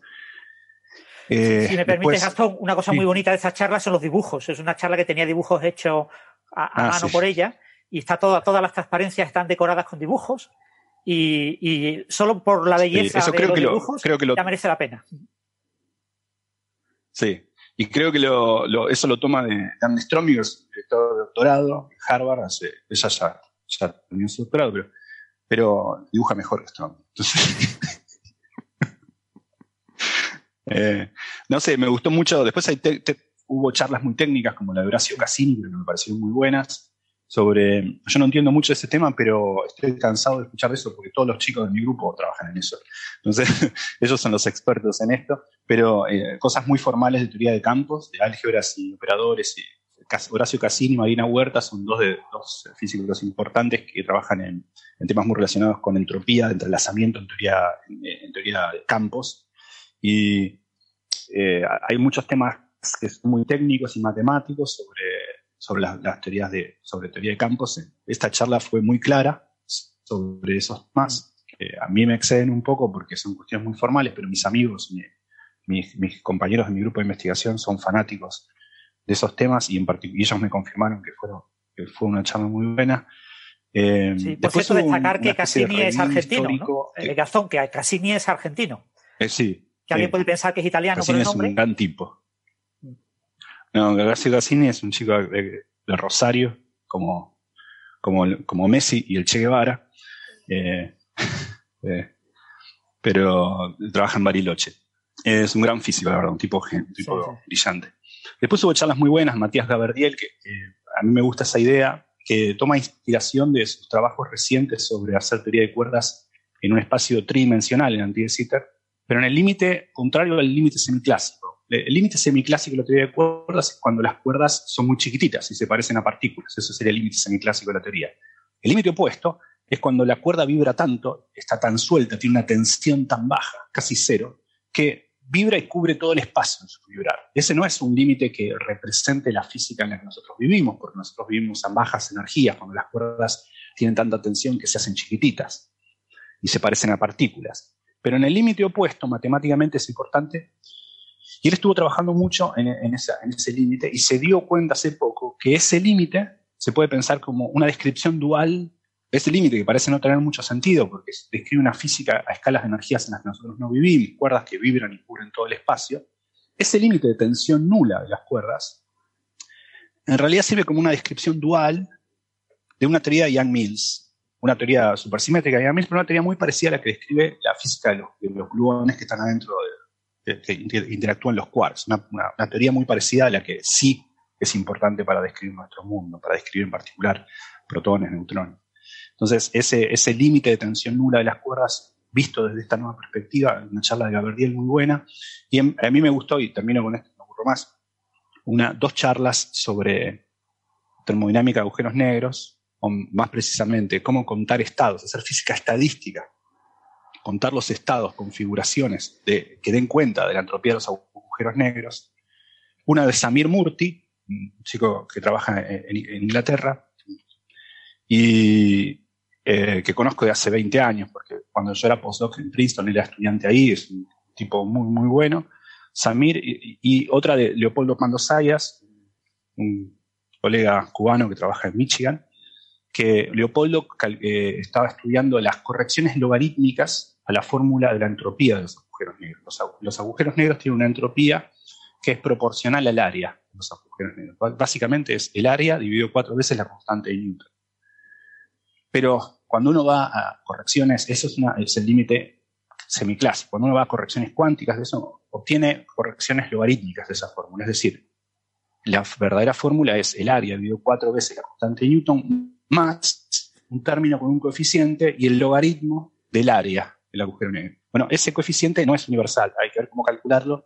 Y Leopoldo eh, estaba eh, viendo cómo calcular eso usando holografía, usando técnicas que vienen de teoría de cuerdas. O sea, hubo muchas. Después hubo una cosa divertida que intentaron hacer que Green, Schwartz y Witten, o sea, los autores de ese, los autores de ese libro verde, diesen una charla, quizá el primer libro de teoría de cuerdas eh, del, del, 86 o el 87, no me acuerdo, por ahí. Ese, e, ellos, eh, Green, Schwartz y Witten, son, antes de que existiese el libro de Polchinski, era el libro con el que, con el que aprendimos a teoría de cuerdas, los que trabajamos en eso, y la idea era que ellos hicieran una especie de, de state of the art, de la evolución de la teoría de cuerdas en ese orden, en el orden de los tres autores del libro. Al final alteraron todo, Schwartz habló primero que Green, pero bueno, eh, y las charlas no estuvieron tan buenas tampoco, a pesar de que estos tipos son tres genios, las charlas me aburrieron a mí, pero, pero bueno, era divertida la idea. Bueno, tan divertido como puede haber un congreso de teoría de cuerdas, esos son chistes que uno encuentra ahí. Eh, no esperemos más. Y una charla de Roger Penrose también, donde habló, empezó del problema de la singularidad, de sus teoremas de la singularidad del 64 en adelante, hasta hablar de su conformal cyclic cosmology, eh, que qué sé yo, yo no me creo eso de conformar Cyclic Cosmology, pero siempre es buenísimo echar una charla de perro, aunque sea por cuestiones estéticas. Eh, al final hubo un intercambio extraño con Bafa, hay una charla de, yo creo que ahí era una conversación que no llevaba nunca a ningún lado, eh, pero me pareció buena su charla. no sé, me, gusta ver a perro. Me, veo una charla de perro me pongo de buen humor. cuando usted está, señora, es señor, cuando esté de mal humor, viene una charla de perros. Eh, no sé por qué, porque ni siquiera es gracioso. a mí, a mí me, me, quita la depresión. Eh, bueno, eso sería mi resumen. No sé si hubo muchas buenas. O sea, me gustó la de Sasha Sibedev, eh, la de Juan Maldacena. Hubo muchísimas buenas, pero bueno, ese. Sí, yo destacaría también la, la, charla divulgativa, que quizás pueda ser interesante para nuestros oyentes. Lo que pasa, claro, lo dio un físico que quizás muchos no conozcan, James Gates Jr., y, y era una charla sobre la idea de general de, de conectar la gravedad cuántica con partículas. ¿no? Realmente necesitamos eh, eh, alta energía, eh, una, una cuantización de la gravedad o no. Bueno, una charla así muy, muy ligera que yo creo que puede, está por supuesto en inglés, pero creo que puede ser de interés para muchos oyentes. A mí sí me gustó mucho el debate de Green, Schwarz y Bitter, ¿no? Y, y, esa pregunta que había, ¿qué es la teoría de cuerdas? ¿no? Que planteó, que se planteó en el debate y que el propio Witten pues contestó que no tenemos ni idea. Llevamos 50 años trabajando en teoría de cuerdas y todavía no sabemos qué es la teoría de cuerdas, ¿no? Él propone ahí un par de ideas, ¿no? Tenemos una cierta idea de lo que es a nivel perturbativo eh, y tenemos algunas ideas no perturbativas, ¿no? A nivel perturbativo, básicamente eso, campos conformes en la hoja del mundo de una cuerda que vibra, ¿no? Y, y, y cuerdas que interaccionan. Perdona, hablamos mucho, ¿sí? eh, por, por, aclarar, ¿no? Una duda. Hablamos mucho en este contexto, cuando hablamos de cuerdas, de régimen perturbativo y régimen no perturbativo. Es una diferencia fundamental, ¿no? Hablamos eh, mucho de esto, incluso cuando hablamos de la dualidad de Maldacena, decimos que también es una dualidad entre acoplamientos fuertes y acoplamientos débiles.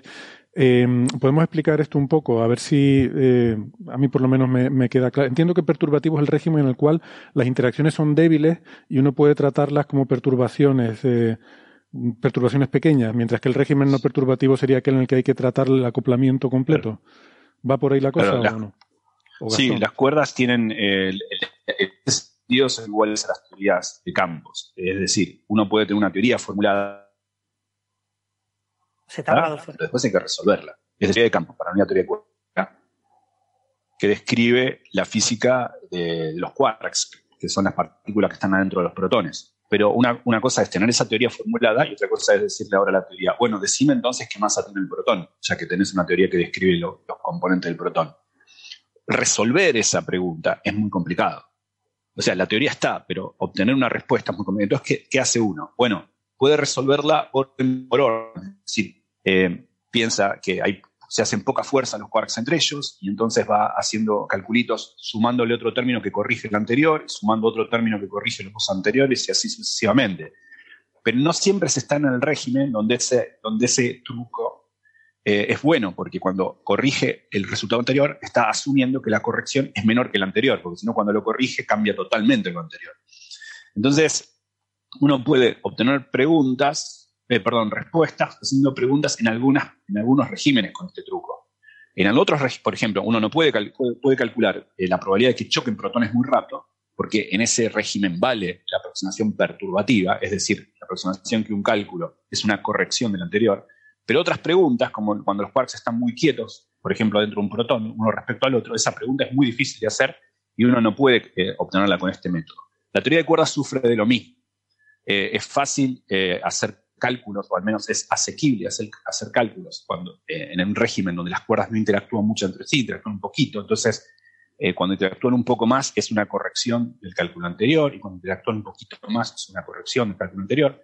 Pero hay un régimen en el cual eh, uno quiere decir, bueno, ahora quiero estudiar la teoría de cuerdas ya que está formulada en el régimen donde las cuerdas interactúan mucho. Las ecuaciones se pueden escribir, pero resolverlas no. Entonces, eh, hay algunas técnicas que permiten tener acceso y resolver las ecuaciones en ese régimen no perturbativo. Como bien dice Héctor, una es ADS-CFT, la holografía o el principio holográfico, o la correspondencia entre gravedad y... Eh, son todos sinónimos, entre gravedad y teoría de campos. Esa es una formulación no perturbativa porque te permite tener un diccionario entre dos teorías distintas. Una en el régimen perturbativo, donde sabes calcular, y otra en el régimen no perturbativo, donde no sabías calcular. Pero como ahora hay un diccionario entre esas, uno va al lado donde calcula fácil y puede traducir. Pero no siempre se puede hacer eso. Entonces, eh, obtener resultados no perturbativos en teoría de cuerdas eh, llevó tiempo, llevó tiempo. El advenimiento de las debranas en la década del 90 fue darse cuenta que había efectos no perturbativos en la teoría de cuerdas de las que en el libro de Green, Schwartz y Witte nada se sabía, y no están ahí. Por eso es que el libro de Polchinski es tan importante. Por, no porque el libro de Green, Schwartz y Witte estuviera mal, sino porque muchos aspectos no perturbativos de la teoría se supieron recién en los 90. Eh, bueno, y ese, ese sería un poco el resumen, digo, no sé.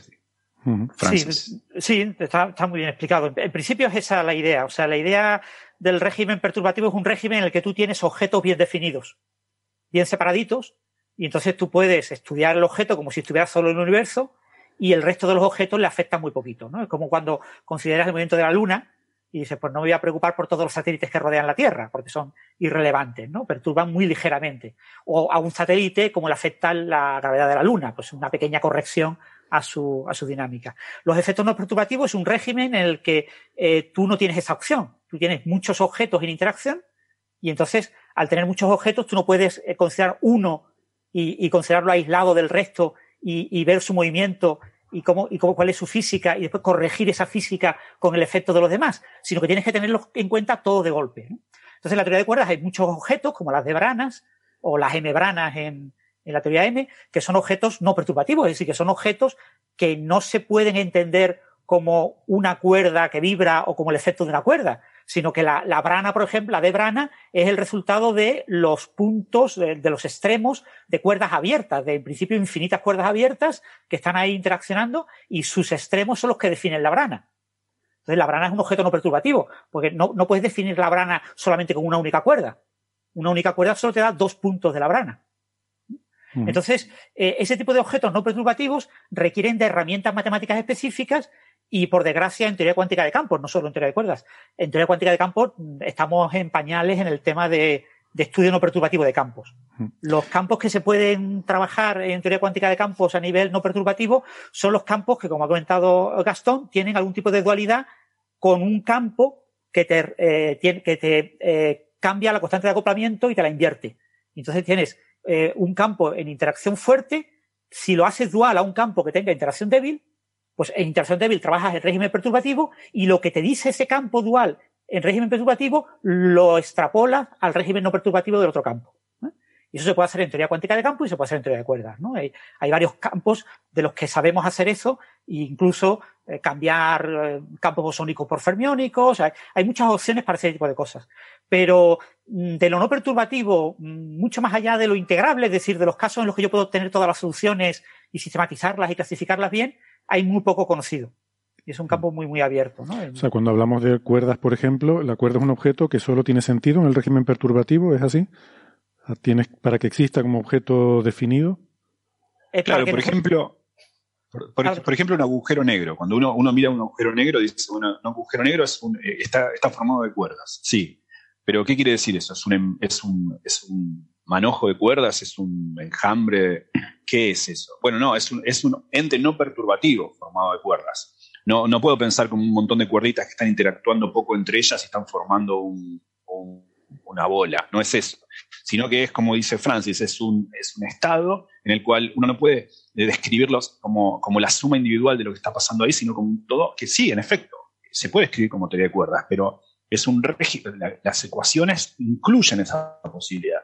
No obstante, resolver las ecuaciones y escribir un agujero negro con cuerdas, por eso es eh, no se puede porque es, está en el régimen donde la teoría no la sabe resolver. Por eso los agujeros negros que no puede resolver en teoría de cuerdas, ese fue un gran logro de los 90, son agujeros negros extremales, más precisamente eh, eh, BPS. Son agujeros negros que tienen, que tienen una carga eléctrica tan grande, tan grande como su masa. Entonces, en esos particulares agujeros negros existe esto que decía Francis de esta, de esta suerte de diccionario con otro problema, en el que es perturbativo. Uno resuelve en el otro problema, se dice, dice que ese problema está protegido. Es decir, que uno puede pensarlo como que interactúa débilmente, resolverlo ahí y volver y obtener un buen resultado. Este, este diccionario, un problema perturbativo, donde puedes resolver con técnicas perturbativas y volver al otro y, y obtener resultado, en general no vale. Por eso es que la teoría de cuerdas describe, se sabe cómo resolver el caso de agujeros negros extremales, agujeros negros con cargas eléctricas enormes, la máxima que pueden tener, por eso el nombre extremal. Eh, un agujero negro es un montón de cuerdas, pero no es un conjunto de cuerdas individuales interactuando poco entre sí, es un conjunto de cuerdas interactuando muchísimo todas entre sí, en ese sentido no perturbativos. En estado, y eso las ecuaciones lo describen, pero vos no sabes resolverlas. Las ecuaciones están, el problema es resolverlas. Hmm. Vale, sí. pero mi pregunta es si se si si existen, o sea, si se pueden definir esas cuerdas individuales en el caso de un objeto grande como el de un agujero negro. Yo pensaba que no, pero entiendo que me estás diciendo que sí, aunque sea en un régimen de acoplamiento fuerte. Sí, yo creo que esa discusión, eh, mucha gente no estaría de acuerdo con la respuesta. Uno dice, bueno, al fin y al cabo, en realidad, ¿cuál es tu ente eh, fundamental en la teoría? Depende del régimen en que estás. Esa sería una forma más moderna de, frasear esto, ¿no? a mí me gustaría, yo soy más, yo soy un romántico, lo dije muchas veces, a mí me gusta pensar que sí, que en efecto ya está codificado en la teoría de cuerdas, lo único que uno no, resuelve eh, en ese régimen perturbativo. Pero otros te dirían, no, en realidad no tiene sentido hablar de los quarks que componen un protón. Tiene sentido hablar de los grados de libertad fundamentales, dependen de la escala. Y es tan fundamental pensar en un pión con un quark y un antiquark que en quarks cuando uno está en el régimen perturbativo de quarks. A mí esa visión del mundo no, siempre me hace sentir cómodo. Yo prefiero pensar que hay entes fundamentales y que a veces uno no sabe resolverlos que un agujero negro es un conglomerado altamente interactuante de cuerdas. Otros te dirían, no, bueno, el ente hay, hay que pasar a otra descripción en ese régimen y en ese régimen eh, lo fundamental es otro, no tiene sentido hablar de cuerdas. ¿eh? Eh, no sé. Es un poco casi semántica la discusión en Sí, ese es el gran problema, ¿no? De que mucha gente acusa a las conferencias de teoría de cuerdas de que no hablan de cuerdas, ¿no? De que hablan de todo menos de cuerdas.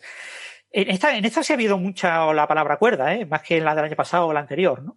Sí, en eh, efecto. Pero digo, a mí esta charla, por ejemplo, la de Witten, Sbar y, Green, la discusión que hay sobre qué es la teoría de cuerdas es una discusión que me parece interesante, ¿no? Para un público general, ¿no? Eh, otra charla que a mí me gusta, porque yo tengo una tendencia especial hacia la teoría de campos cuerdísticos, ¿no? Stringfield Theory. La, la, charla de Okawa y de Suibach también me pareció muy interesante, ¿no?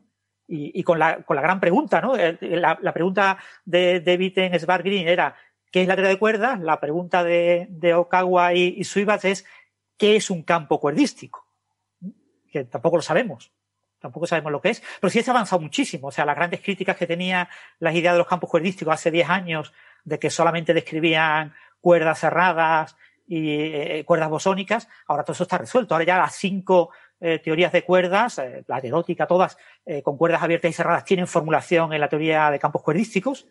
Y, lo que pasa es que todavía seguimos con, el gran, con los grandes problemas, ¿no? Es que no sabemos qué son esos campos cuerdísticos, qué significan y no sabemos manejarlos lo suficientemente bien como, por ejemplo, para aplicarlos en teoría del estado sólido, en materia condensada, en problemas mm. físicos de interés donde seguramente podrían tener eh, bastante, bastante uso, ¿no? Pero podríamos decir entonces, según lo que has dicho, que por lo menos esas cinco teorías concuerdan. Vale, concuerdan. Ya, he dicho la tontería.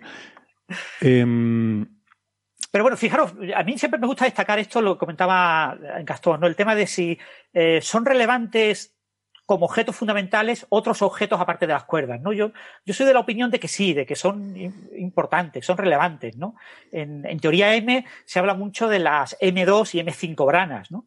Son objetos que todavía no sabemos ni lo que son. O sea, de hecho hay gente que habla de que ni se puede formular un lagrangiano. No podemos usar las herramientas de teoría de campos para entender esos objetos, ¿no?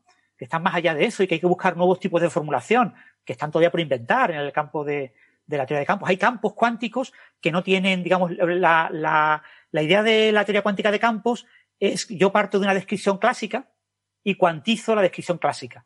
A la descripción clásica le llamo lagrangiano. El lagrangiano es una, un formalismo puramente clásico de campos clásicos y yo aplico un mecanismo de cuantización, hay muchas maneras de hacerlo de forma independiente y todas ellas conducen básicamente al mismo resultado, sabemos hacerlo bien y, se hace bien y eso es la teoría cuántica eh, de campos resultante. Sin embargo, en algunas teorías cuánticas de campos muy exóticas no existe Lagrangiano. O sea, yo puedo construir un espacio de Hilbert eh, asociado a estados en esas teorías, pero no soy capaz de detallar cómo sería ese Lagrangiano. ¿no? Y lo que aparenta ocurrir con las M2 y sobre todo con las M5 branas es que puede que esté pasando eso, que eh, no tengamos Lagrangiano y que tengamos que dar un salto. Y ese salto es un salto extremadamente grande que puede requerir para las mentes más inteligentes entre los jóvenes físicos del mundo, ¿no? En las próximas décadas. Pero el momento en el que lo demos, lo mismo entendemos mucho mejor la teoría. Yo creo que en ese tipo de objetos fundamentales se oculta gran parte de, la, de las incógnitas de la teoría de cuerdas, ¿no?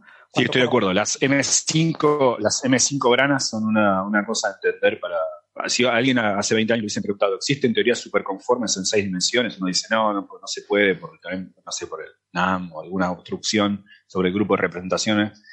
No obstante, hoy sabemos que están estos objetos, las M5 branas, como dice, son objetos no perturbativos de la teoría M, y que la descripción cerca de ellas tiene que tener una teoría de campos de tal suerte. Entonces, ahora la gente especula, como dice Francis bien, es una teoría de campos, pero no tiene Lagrangiano, o tiene un Lagrangiano no local que no conocemos. Eh, Esa es la idea más natural, lo del Lagrangiano no local, ¿no? El, que, que en, última instancia conecta con holografía, ¿no? Porque al fin y al cabo estás buscando grados de libertad no locales, grados, de libertad colocados en el infinito, en una especie de horizonte, como comentaba antes con el tema de De Sitter, eh, Gastón. Eh, eh, buscas grados de libertad lejos que de alguna forma extraña te describan la física que tú tienes aquí, ¿no? Entonces tú tienes que saber lo que pasa en el infinito para saber lo que pasa en un punto, ¿no? ese tipo de descripción es lo que se está buscando. Yo creo que vamos a aprender mucho yo creo que eh, una próxima revolución en teoría de cuántica de campos va a venir por entender eh, teorías no locales, lo que últimamente uno hubiese descartado mucho antes. Hay muchos diferentes indicios de que entender teorías no locales es importante. Este es uno, pero también está esta TT bar deformation, hay un montón de cosas eh, que nos dan a entender que quizá valga la pena echarle un vistazo a teorías no locales que antes descartábamos. Una pregunta, por esto decía Francis de grados de libertad en el infinito, cuando hablamos de holografía, es verdad que suele hablar de, pero estrictamente lo que nos habla de holografía es de una equivalencia con el contorno de un volumen, mm, pero no implica que ese contorno tenga que estar necesariamente en el infinito, ¿o sí? Bueno, claro, cuando tú trabajas en el espacio anti de Sitter, el espacio anti de Sitter tiene volumen infinito, digamos, tiene un contorno bien definido. Si todo el universo, sí, claro, pero... Vale, tienes ahí una, superficie bien definida. Pero si tienes un espacio de Sitter, una constante cosmológica positiva, como la que tenemos en nuestro universo, eh, el único contorno que tiene es el horizonte cosmológico o, ya el infinito. Entonces, cuando hablas, por ejemplo, en agujeros negros, una de las maneras, eh, ¿os acordaros de la famosa historia de Hawking que dijo que había resuelto el problema de la eh, pérdida de información en agujeros negros utilizando las simetrías BMS, ¿no? las simetrías asociadas a ondas gravitacionales que se emiten en una fuente y, las simetrías que tienen esas ondas gravitacionales en el infinito. ¿eh? Ese grupo de, simetrías en el infinito, de alguna manera ellos creían que podía Strominger, Hawking, eh, y Mal, Maloff, ¿cómo era el otro? Eh, bueno, me acuerdo. Eh, Malcolm Perry. Malcolm, exactamente. Perry, exactamente. plantearon que eso podía resolver el problema. Al final se dieron cuenta que no. ¿Vale? O sea, vieron que la supertraslación y las superrotaciones no resolvían el problema. Se sigue trabajando en eso, ¿eh? Pero ya no, no con la firmeza de, esos primeros momentos. Y la idea esa de mapear ese grado de libertad en el infinito. Y decir que, que había una especie como de holografía en, un espacio-tiempo que no es finito, que no es compacto, que no está, que no tiene un borde, que no tiene un, contorno. Mm. Entonces tú mapeas eh, grados de libertad en contorno donde no hay contorno, es decir, en el infinito. Mm. Eso en mecánica clásica se ha hecho toda la vida, ¿eh? O sea, que nadie piensa, o sea, una de las cosas sorprendentes de teoría de cuerdas y este tipo de cosas es que las herramientas conceptuales son herramientas, las que estamos usando, muy de finales del siglo XIX. De, de, herramientas que se trabajaban en mecánica celeste, etcétera, ¿no? Lo que pasa es que ahora se les da el, el, bufillo por encima, se les colorea y se les pinta de cuántico, se les ponen grados de libertad cuánticos y se decoran con las herramientas que, que han aparecido en la década de los 70 y, de los 80, que son herramientas que le dan una vuelta de hoja, ¿no? Pero tú dices, la, la, las ideas clásicas de, de, lo que se hacía en mecánica celeste a finales del siglo XIX que llevaron al problema de, de los tres cuerpos, el problema de la no integrabilidad y el problema de eso de que tener muchos cuerpos en interacción newtonianos, pues te, impide eh, saber lo que va a pasar en el futuro. No, no tienes predecibilidad. Pues ese tipo de problemas son problemas naturales en este contexto. Entonces, seguimos trabajando con herramientas muy parecidas y lo que quizás necesitamos es un salto conceptual más allá, ¿no? A buscar otras herramientas matemáticas. Eh, hay gente intentando hacerlo, pero es difícil, claro. El, este tipo de revoluciones. Pero yo digo, de esta conferencia Stream 2021 a mí me ha gustado mucho más que la del año pasado, sobre todo por las discusiones, que en otros años las charlas prácticamente acababan con dos o tres preguntas y tenías la charla que te daban, las dos o tres preguntas, y aquí ha habido charlas muy cortas, de unos 20 minutos, con 30 eh, minutos de discusión. Entonces, la charla es extremadamente corta, claro, para la mayor parte de la gente, pues no te enteras de los detalles técnicos, pero después en la discusión ves un poco la vidilla de, diferentes opiniones y sale uno que te sale por los cerros de Úbeda y ves como el ponente va tratando de defenderse. Y eso sí me ha gustado bastante en este, en este eh, congreso. ¿no? Eh, ¿Es mi impresión o, parece que Bafa eh, suele ser el personaje un poco toca narices en todas estas cosas, ¿no? Que va ahí siempre metiendo el dedo en el ojo a la gente o... no, lo sé. Parece que está siempre en todas las discusiones. Bueno, no sé, yo, no, sé, yo me acuerdo de Bafa años atrás, cuando uno iba a los seminarios de Harvard, era mucho más incisivo eh, y cruento con el, con el charlista. Uno estaba ahí y sentía que estaba en Princeton, en realidad. Pero en los últimos años, yo creo que se volvió tipo más, más tranquilo. No sé. La gente envejece y se pone buena, como los abuelos. Eh. Y vos le decís a tu padre, pero este era severo cuando... Yo, sí, parece que antes. Yo, creo que lo que hay es una bifurcación. Yo, yo, creo que cuando llegas a cierta edad tiras o a, o a viejito bondadoso o a viejito cascarrabia. Eh, Sí. Hay, hay dos, dos, estados ahí, dos atractores. Sí. Y bueno, ahora pues el, tema del, del, del, swampland, ¿no? Del, del pantano, ¿no? Que mm. ahí el, la, la, charla de Irene Valenzuela, que era una, una, una, charla de revisión del estado actual de las conjeturas del pantano, eh, ha estado también muy bien. Una de las cosas más bonitas de este, este Street 2021 es que yo creo que es el que más mujeres han participado. Hay muchísimas charlas de mujeres y algunas súper interesantes, ¿eh? Eh, cuando hace años pues te encontrabas en la pues Eva Silverstein, te encontrabas a, tres o cuatro mujeres, pero no sé por qué, pues no había más mujeres, pero no daban charlas, ¿no? Y, sin embargo aquí han dado charlas muchísimas mujeres. Y ha dado la charla de Irene Venezuela sobre conjeturas, ya trabajó con Ibáñez, el gran teórico de cuerdas español, y ahora está en, creo que está en Harvard, eh, Irene. Y, y, su charla review de la situación de los últimos años de conjeturas del pantano, que es lo que ahora está haciendo Kun Bafa, ¿no? Eh, sí, su charla, su charla fue muy buena. Me había olvidado de esa charla, esa fue muy buena. La charla de Anastasia Bolovich, que hablamos de mujeres que la mencioné antes, me pareció genial esa charla, sí. increíble. A mí me interesa mucho este tema, ¿no? Estos avances de en cálculos de amplitudes de scattering a 7 puntos o a 6 puntos. O sea, estamos hablando de 6 gluones, 7 gluones. Eh, la de Sabrina Pasterski también.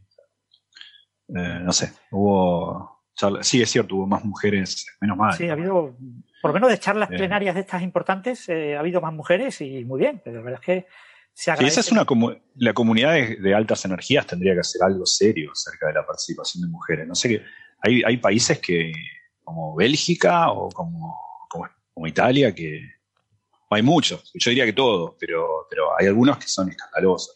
La, la, la, poca participación de, de, profesoras en los planteles de profesores, en, en, particular, se ve mucho el sesgo en altas energías, digamos. Mm. Sí, eso yo creo que está cambiando, pero sí es verdad que durante mucho tiempo ha habido muy, muy pocas mujeres en el CER. Y, y claro, el, ahora tuvimos a Fabiola eh, Gianotti, que como directora general del CER, hasta hace poco, ¿no? No sé si sigue estando, no, ya eso lo he perdido, tengo que comprobarlo. Pero no sé si, creo que ya dejó, pero no, no me hay mucho caso. Pero ha habido muy pocas mujeres, eh, y en física de partículas y en física de, de altas energías, la parte más experimental eh, tiene muchas más mujeres, al menos en España, eh, yo creo que en Europa en general, que, que, lo que es la física más teórica, ¿no? Más, la teoría de cuerdas es mucha teoría, ¿no? Sin embargo, hay, hay, hay mujeres muy, muy buenas y, y bueno, y ha habido una charla especial, ¿no? Una charla sobre cuatro generaciones de mujeres eh, en teoría de cuerdas, ¿no? De cuatro, cuatro investigadoras de diferente rango de edad cuentan un poco su experiencia, también es una charla muy interesante. ¿no? ¿Y qué te pareció, Gastón, la charla de Arcani Hamed, de Nima? Eh, no. si te digo que no pude, si te digo que no pude terminarla, me, me ya. El, el, problema, el problema es, el, yo soy una persona que vive a Pero, pero ¿has visto otras charlas de Arcani y las has terminado o no, eh, Gastón? O, o, siempre eres incapaz no, de avanzarlo? Sí. Porque tiene un estilo no, muy a mí, personal, eh, ¿eh? Me parece que es una persona que tiene, tiene ideas geniales, como lo de la lituhidron y todo eso. El problema es que, bueno, me cuesta, me cuesta, eh, por lo, o sea, mi, mis limitaciones intelectuales me, hace, me, hace, me impiden ver que una idea pueda ser tan brillante y me ha, me ha mostrado muchas veces estar equivocado cuando veo una charla y veo que luego eh, alguien me dice, no, esto es la forma de pensar la física y en efecto termina haciéndolo.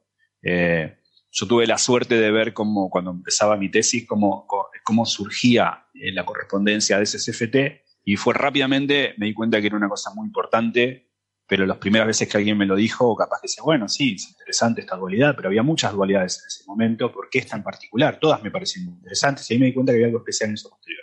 Ahora, con la amplitud hidron y todo eso, a mí me lo, me lo vendieron de la misma manera, y en un momento digo, bueno, sí, qué sé yo, está bien, es interesante, pues hacer unos cálculos, pero digo, y eso murió, no era al menos lo que, lo que... Entonces, en un momento uno dice, bueno, dejo de comprar en esta verdulería porque eh, no estaban tan buenas las zanahorias, digamos. Eh, o sea... Sí.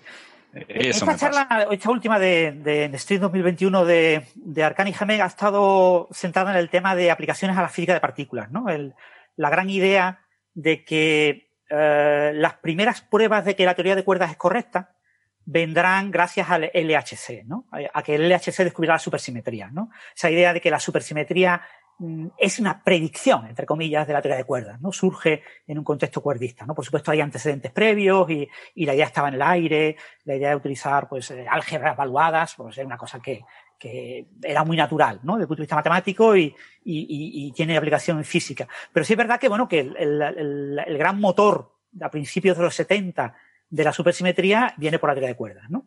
Y entonces eh, había como esa esperanza de que el LHC se iba a encender y en poco tiempo iba a sacar partículas supersimétricas y que, bueno, íbamos a descubrir la supersimetría y que eso iba a ser una especie como de gran motor eh, para los grandes fenomenólogos, los especialistas en predicciones a muy baja energía de la teoría de cuerdas, eh, como Gordon y, incluso Quevedo, el Fernando Quevedo, mucha gente, eh, eh, preveían que se iba a ver esa supersimetría y no se ha visto. ¿vale? Y no solo no se ha visto, es que aparenta de que no la vamos a ver en el, H, el HLLHC. O sea que hasta la década de 2040 no vamos a ver nada de supersimetría a baja energía. Y ya, y entonces en la charla de Arcani Jame, una de las cosas que comenta es, pues quizás es que ya tenemos que pensar que la teoría de cuerda es solamente gravedad cuántica. ¿eh? Y, y, que tenemos que olvidarnos de eh, la gran ventaja de la teoría de cuerdas respecto a mm, gravedad cuántica de lazos y otras alternativas más exóticas, aparte de que está más trabajada y tiene un formalismo matemático más riguroso dentro de lo que es el rigor en física teórica, eh, la gran ventaja es que te daba eh, ambas cosas. El espacio-tiempo cuantizado, la gravedad cuántica, y una cuantización para las partículas, las teorías Gauge. ¿eh? Pero claro, en el momento en el que tú dices que, pues en realidad no tenemos esperanza de que describa física de partículas, ¿no? Eh, Arcani Jamé es uno de los grandes defensores de ese gran supercolisionador que se quiere hacer en China para la década de 2040, 2050, que eh, debería de alcanzar del orden de 100 electronvoltios, ¿no? Y, y, que hay algunas propuestas de hacerlo en Europa, pero mm, es mucho más razonable que se acabe haciéndose en China, ¿no? Entonces, esta charla a mí me gustó por eso, pero claro, siempre es el estilo de, de Arcani Jamé. Arcani Jamé parece como que va como de gurú, como si estuviera eh, como poco oído y, y te va dando ideas y, y, y Yo recuerdo, recuerdo la primera charla que vi de él, yo era postdoc, me acuerdo que el tipo vino a dar la charla y yo sabía quién era de nombre, nunca lo había visto. Digo, este tipo, capaz, todavía se usaban filminas, digo. Digo, este tipo me puede vender cualquier auto.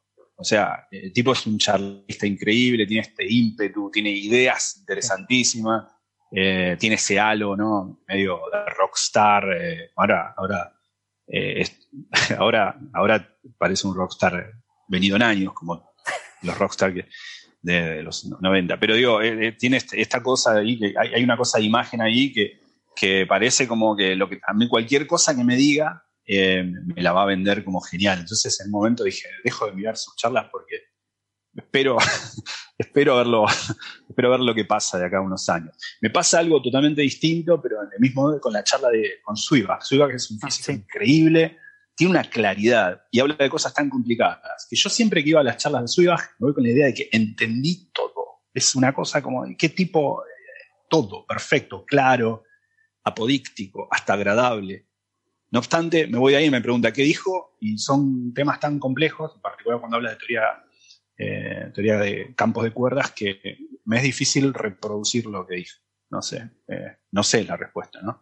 Eh, pero me da esta idea, ¿no? De, tiene esta cosa de speaker muy particular. Así que capaz que vale la pena también para ver un estilo peculiar, ver una charla de él alguna vez, ¿no? Van a ver a lo que me refiero, ¿no? Tipo histriónico, como arenga a la gente, ¿no? Parece diciendo, estudiemos todos estos, ¿qué es lo? Sí, es un cangurú. Es el gran gurú. Y eso, bueno, en general, eso, a mí me ha gustado este congreso más que otros y, yo lo recomiendo a, sobre, todo a los estudiantes de física que, puedan aceptar estar, pues, es unas horas viendo charlas en inglés de temas muy complicados y viendo los tufillos de, de lo que se va diciendo, porque algunas charlas son muy, muy técnicas, ¿no? Pero después las conversaciones eh, tras las charlas a mí me han resultado muy interesantes eh, y con discusiones muy curiosas, ¿no? Y... Muy bien. Pues venga, vamos a ir pasando de tema entonces. Eh, muy interesante esto del Congreso de las Cuerdas. Lo, lo, iremos siguiendo para otros años. Em, oye, una de las noticias también que, hemos tenido en estas últimas semanas que hemos estado fuera es que eh, se ha publicado un, descubrimiento en Nature Astronomy de la, observación, por lo menos es lo que parece, es a lo que todo apunta, de un nuevo tipo de supernova, nuevo en el sentido de que no se había observado antes, aunque es algo esperable, ¿no? Por los, los modelos nos daban que debía existir este tipo de, de supernova que se llama de captura de electrones y ahora parece, todo apunta a que, a que se ha observado ¿no? en una, una supernova de 2018. Em, Gastón, creo que tú has tuiteado sobre, sobre este tema. Me parece que he visto algún hilo tuyo en Twitter. ¿Nos puedes introducir un poco el asunto?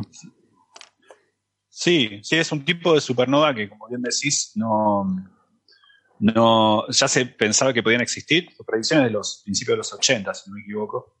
Eh, es un tipo de supernova que no se había observado o, al menos no de las supernovas que se observan, para ser más preciso, de las supernovas que se observaron, ya la supernova, ya el remanente de una que hubo ocurrido antes, eh, no se había identificado a ciencia cierta si, se trataba o no de este tipo de, supernova que se llama captura electrónica. Es un tipo de supernova eh, de estrellas que tiene una masa, la estrella al momento de explotar, que tiene una masa entre 8 masas solares y 10 masas solares. Y ese es un rango interesante porque separa las que tienen más de 10 masas solares, que terminan siendo estrellas de neutrones, de las que tienen menos, que terminan siendo enanas blancas. Entonces, en ese rango había mucha discusión acerca de si entre 8 masas solares y 10 masas solares, al explotar la estrella o algún tipo de estrella, podía dar cuenta de una, estrella de neutrones. Si se necesitaban más de 10 masas solares, o entre 8 y 10 se alcanzaba. En ese rango, algunas estrellas, y eso depende de su composición química, pueden explotar de una manera muy particular son estrellas que, por ejemplo, tienen oxígeno, magnesio y neón, por ejemplo. Y entonces esas estrellas que tienen esa concentración y depende de cuánto tengan esa concentración y depende en qué condiciones estén, porque puede, puede haber vientos que, que, eliminan eso. Bueno, la idea es la siguiente. Esas estrellas pueden tener un, un, un, core, un núcleo de, electrón, de electrones muy, muy, muy denso, extremadamente denso. Estamos hablando de 10 a la 10 gramos por centímetro cúbico, una cosa así. Eh, esos, esos electrones se aparean a esa, presión eh, en, ese, volumen, pero lo que pasa es que el, magnesio y el, y el, y el neón, sería el neón, claro, el, magnesio y el neón eh, empiezan en algún momento a comer electrones, empiezan a comer electrones. Cuando todavía está ese núcleo duro de electrones, esa densidad tan grande, soporta un poco, eh, eh, le hace fuerza, repele al, colapso gravitacional, mantiene la estrella en equilibrio, en cuasi equilibrio. Pero cuando el magnesio y el neón empiezan a comer electrones, en un momento deja de poder resistir ese colapso y entonces la estrella colapsa y el oxígeno también juega un papel fundamental ahí porque el oxígeno se, enciende, y después hay unos protones que siguen comiendo electrones. la idea es que eso genera un, cataclismo, porque justamente cuando, cuando se da el colapso, el hidrógeno, el, perdón, el oxígeno ayuda a que, se encienda eso, y eso termina siendo un colapso muy violento y puede formar una estrella de neutrones en, muy, bueno, siempre muy, muy densa. ¿no? Eso pasa de una segunda etapa, que es cuando los protones empiezan a comer electrones. Entonces, ese, ese tipo de proceso se había, eh, se había predicho en los 80.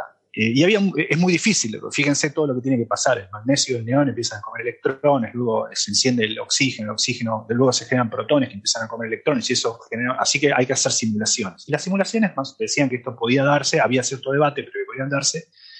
Pero bueno, no se había observado ninguna ciencia cierta, ¿no? O sea, identificar esta es eso. Había dudas de que este podría haber sido esto. ¿Y por qué es difícil identificarlas? Porque la explosión eh, se da ese, es una explosión grande, pero bueno, hay otras explosiones grandes, una que va a ser descomunal, eh, es descomunal, pero como tantas otras supernovas. Pero lo que, lo que es eh, distintivo, yo no soy experto en esto, alguno podría corregirme lo que digo, pero lo que es distintivo es el espectro que queda luego. Por, justamente porque para que se dé todo este disparo, de todo este proceso, eh, tienen que darse estos elementos. Entonces, es muy elemento dependiente este proceso. Entonces, uno puede identificar eh, si se trató o no de una supernova mirando los materiales que quedan luego. Y parece haberse identificado que la, esta supernova del 2018, la 2018 ZD, eh, parece haber sido una supernova de captura electrónica. Se llama de captura electrónica por esto, ¿no? porque el neón y el magnesio comen electrones del núcleo. Eh, y parece haberse identificado por primera vez una, salió un paper en Nature hace poco, y tuiteé creo el paper y, algún, y alguna, un pequeño resumen de esto. Eh, no me acuerdo que tuiteé, pero leí el paper, así que seguro tuiteé el paper. Sí, yo creo que este un, un, hilo en Twitter, sí, explicándolo. Sí, eso en Nature Astronomy. Sí, Nature Astronomy, que no es. Pero bueno, el, aquí el punto clave quizás que, que, hay que destacar es la famosa supernova de 1054, ¿no? La supernova de la nebulosa del Cangrejo. Esa. Que esa supernova, eh, pues ha sido siempre eh, difícil de clasificar. No se sabía muy bien qué tipo de supernova era. Y una de las hipótesis más razonables durante mucho tiempo es que era una supernova de este tipo. ¿eh? Una, una, supernova, digamos, entre comillas, de tipo 3, ¿no? De captura de electrones. Eh, lo que pasa es que eh, necesitamos tener una asignatura espectral eh, que ha sido difícil que los modelos teóricos nos digan exactamente cuál es, ¿no?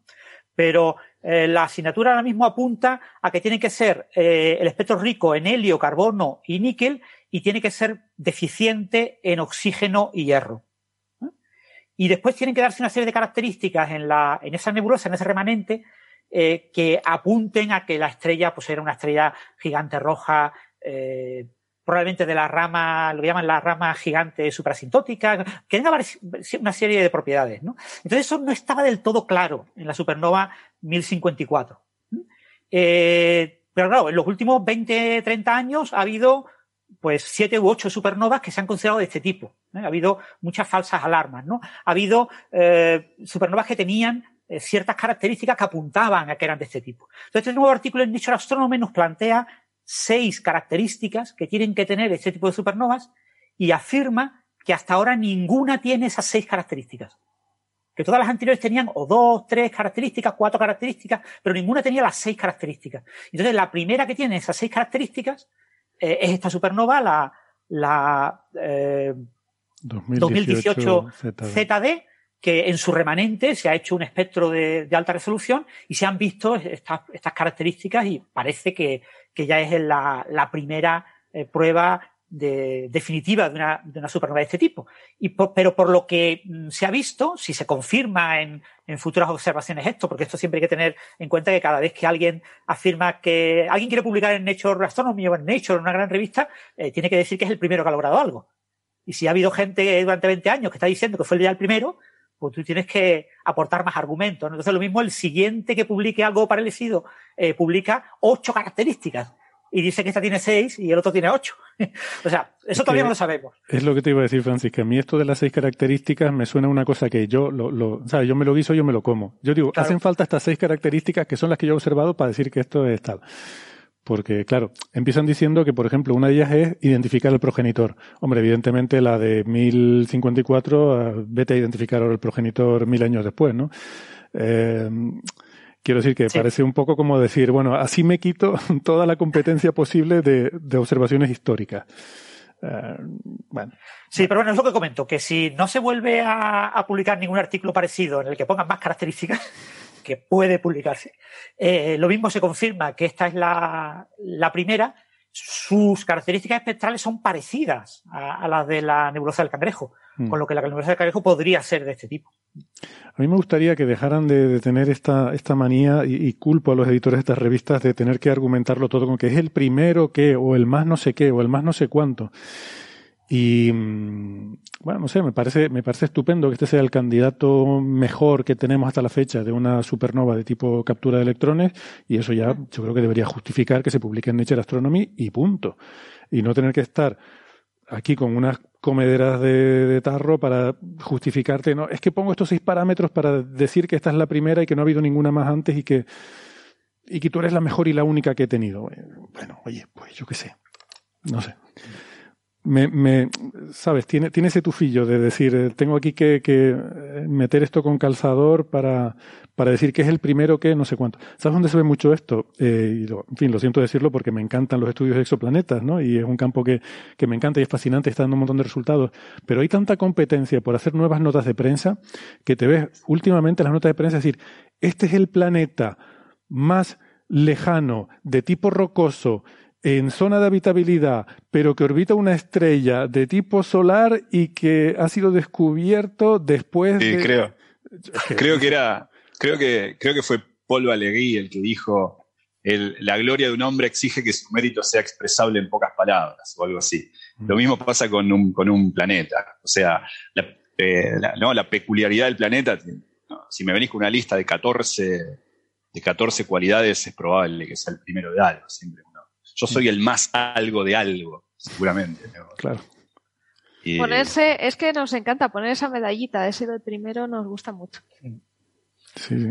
Bueno, Pero bueno, un, un artículo interesante y que yo lo que eso, lo que me gustaría de este artículo es ver que se descubran nuevas estrellas de este tipo, de estas nu- nuevas supernovas, nuevos remanentes de este tipo y que, y que se confirme que estas ya son las características definitivas, ¿no? Y que ya nos quedamos con estas y, y entonces, eh, sea esta la primera o no sea, pero bueno, que ya tengamos claro eso porque ya eso nos permitirá hacer más estadística, porque seguro que hay muchísimas supernovas de este tipo, ¿no? El- el- lo que comentó Gastón, ¿no? Esto, esto cubre ese salto de masa que en 1980 era un salto de masa entre 8 y 12 masas solares y que ahora ronda entre 8 y 10 masas solares, pero ese huequecito, pues ahí tiene que haber, tiene que haber estrellas con masas ahí, ¿no? Si hay estrellas por encima de 10 y, y por debajo de 8, pues tiene que haber estrellas con entre 8 y 10. Entonces, pues tiene que haber supernovas, eh, muchas supernovas de este tipo observadas, pero que no lo sabemos porque no tenemos la seguridad de, qué tipo son. Eso es. A mí un, tema que me gusta es que este tipo de supernovas además salen muy de forma muy eh, natural de las simulaciones numéricas. Eh, nacen sin, pones ahí en el caldero los ingredientes para la simulación y, este tipo de supernovas se producen muy mucho más fácilmente que las de colapso de núcleo, por ejemplo, ¿no? que son mucho más complicadas de producir. Es, difícil hacer explotar en el ordenador una, supernova de, colapso de núcleo. ¿no? Hay que hay que atornillar ahí muchos tornillos y, y hacer un poco de magia en el código para que explote. Sin embargo, estas prácticamente, en cuanto escribes el programita, ya aquello explota. Y Sí, pero yo, yo había leído que, que había problemas con lo de la asignatura espectral, ¿no? Que, que hasta hace poco tiempo no teníamos muy claro qué espectro Mm. se producía porque diferentes simulaciones daban espectros con características diferentes. ¿no? Yo creo que eso debe ser porque son, son cosas diferentes, ¿no? O sea, una cosa es el, el proceso físico de la supernova, ¿no? Pero luego el cálculo del espectro es como que además mm, suele, eh, suele ser más relevante ahí la, la envoltura, eh, que se queda como envoltura circunestelar, es un cálculo de transporte radiativo. Yo creo que es otro código diferente. Eh, Vale, vale, vale. Creo que tú con, el- con tu simulación, tú simulas las condiciones físicas, pero luego tienes que calcular el espectro aparte. Y a lo mejor ahí, pero no sé, no conozco los detalles. Sí, yo tampoco. Y bueno, pues sí, yo estoy de acuerdo con lo que decía Francis. Lo bonito será ver que, que se van encontrando más y, y que a lo mejor pues se van mejorando también las simulaciones de estas cosas porque hace falta mucho ese acoplamiento ¿no? entre la simulación y la observación para que se vayan retroalimentando eh, la una a la otra eh, y que el, feedback de las observaciones se use también para mejorar las simulaciones, ¿no? Porque hay cosas que hay que, mm, eso, ¿no? Hay, hay parámetros que, como hay, hay tantas opacidades que son desconocidas y, y- y demás de tantos elementos, hay muchas cosas que son un poco puestas empíricas. Em, vale, pues si les parece, vamos a ir pasando ya al último tema. A ver si rápidamente eh, me pueden explicar esto de esta noticia que nos viene del CERN, que tiene que ver con mesones. Que, ¿Qué es un mesón? Pues un sitio donde se come muy bien, habitualmente, pero además de eso también es una, una partícula subatómica que está formada por un quark y un antiquark. Eh, y que por cierto, no confundir con muones, ¿verdad, Francis? Que me lié yo con eso en un mail que mandamos internamente. Un, un muón Sí. es una partícula fundamental, es un, un primo del electrón. Mesón es una partícula compuesta, ¿no? De, como decía, un quark y un antiquark. Y esta, esta noticia es muy chula porque al parecer, eh, les voy a pedir aquí a nuestros mesoneros, a, Francis y a Gastón que nos la expliquen, pero eh, por lo que he entendido, en, el LHC han podido medir lo que se llama el parámetro de masa. Bueno, ant- antes que eso, lo más chulo de todo es que parece que hay una oscilación, o sea, estas partículas viven en un estado, en una superposición de estado de, de la partícula y su antipartícula, eh, y además, al parecer, eh, la masa puede ser diferente entre estos dos estados, lo cual da lugar a una oscilación eh, de una a otra, ¿no? Y eso es lo que se ha medido, ¿verdad? En este, en este experimento. Gastón, ¿quieres tú comentar o también hiciste un hilo en Twitter o lo comento yo? Sí, eh, claro, esto pasa, pas- es muy parecido a. A ver, ya se había observado, eh, digamos que es un mesón. Un mesón es un, un, eh, conjunto de un quark y un antiquark. ¿Eh? Los quarks pueden venir de a tres quarks, eh, como el protón o el neutrón, o pueden venir de, de tres antiquarks, como el antiprotón o el antineutrón, o pueden venir un quark y un antiquark. ¿eh? Eso se llama un mesón. El nombre mesón viene meso de la misma, del mismo lexema de Mesopotamia, porque en algún momento se los, mal, se los identificó mal como mediadores en la época de Yukawa, porque los primeros en ser observados eran el mesón pi, los mesones, los piones. Esos son mesones. Eh, eso es un mesón, es un quark y un antiquark. Ahora la pregunta es qué quark y qué antiquark. Por ejemplo, sabemos que hay seis tipos distintos de quarks. Entonces, el quark U, el D, el S, el C, el T y el B, de larga. Entonces puede haber diferentes combinaciones de ellos. Por ejemplo, un U y un anti-U es un pión. Un D y un anti-D es un pión de otro tipo. Ahora, los primeros, eh, después se empezaron a encontrar como los, quarks, los quarks S tienen más masa los quarks C tienen aún más masa, se empezaron con el advenimiento de nuevos aceleradores de partículas, la gente empezó a encontrar nuevas combinaciones. Por ejemplo, un, un S y un anti-U, o un anti-S y un U. Siempre hay un antiquark y un quark. Eso se llaman eh, caones, con K, caones. Y hay diferentes caones. Está el caón neutro, hay dos caones neutros, hay dos caones, hay un caón con signo positivo y un caón con signo negativo, depende de las combinaciones de los quarks. Porque los quarks tienen diferente carga eléctrica, o dos tercios o menos un tercio. Los D, son de los que estamos hablando, los D, como de, de, dinosaurio, eh, tienen un quark C de Charm o un antiquark C. Y después otra cosa. Por ejemplo, hay un mesón D que tiene un quark C y un antiquark D. O un quark C y un antiquark U. ¿no? Eh, y depende de esa combinación, pueden ser neutros o no. D0 son los que son neutros. Y esos están dados por un quark C y un antiquark U, sería. ¿eh? O viceversa, un antiquark C y un quark es como que hay dos mesones de neutros. Uno es la antipartícula del otro. ¿Ok? Ese es un, entonces llamémoslo el mesón, el, D0 y el D0 barrita. Uno es la antipartícula del otro. Entonces uno me dice, bueno, estoy frente a una partícula. rápido. La C viene de encanto, de encantado, estos son mesones encantados. Entonces el D0 es un por eso ah, Exacto, sí. Sí, para, porque si no los chistes, a veces mis chistes son un poco nerds y son solamente, eh, lo agarran tres amigos. Eh, cuando hablamos de, quarks encantados, viene de ahí. ya decía yo que esto me sonaba magia. Exacto, viene de ahí, ¿no? De, eh, de, de Charm, de, del quark C. Entonces, eh, la pregunta es, ¿estoy frente a un D0 o a un D0 barra? Bueno, en mecánica cuántica no puede estar frente a un D0, puede estar frente a un D0 barra o puede estar ante un conglomerado, un poco de cada uno, una combinación lineal de cada uno ni ante uno ni ante el otro. En mecánica cuántica no todas las cosas están unívocamente determinadas hasta que uno las mide y es observable. Entonces la pregunta es, bueno, supongamos que me compro en la, ferretería un D0, no su antipartícula, un D0. ¿Qué masa tiene? La respuesta no está unívocamente determinada. Eh, el D0 tiene un poquito esta masa y un poquito la otra. ¿Cómo puede ser que algo tenga un poquito esta masa y un poquito la otra? No es que tenga no tiene su masa determinada. Lo que tiene su masa determinada es una combinación lineal del de cero y el de cero barra.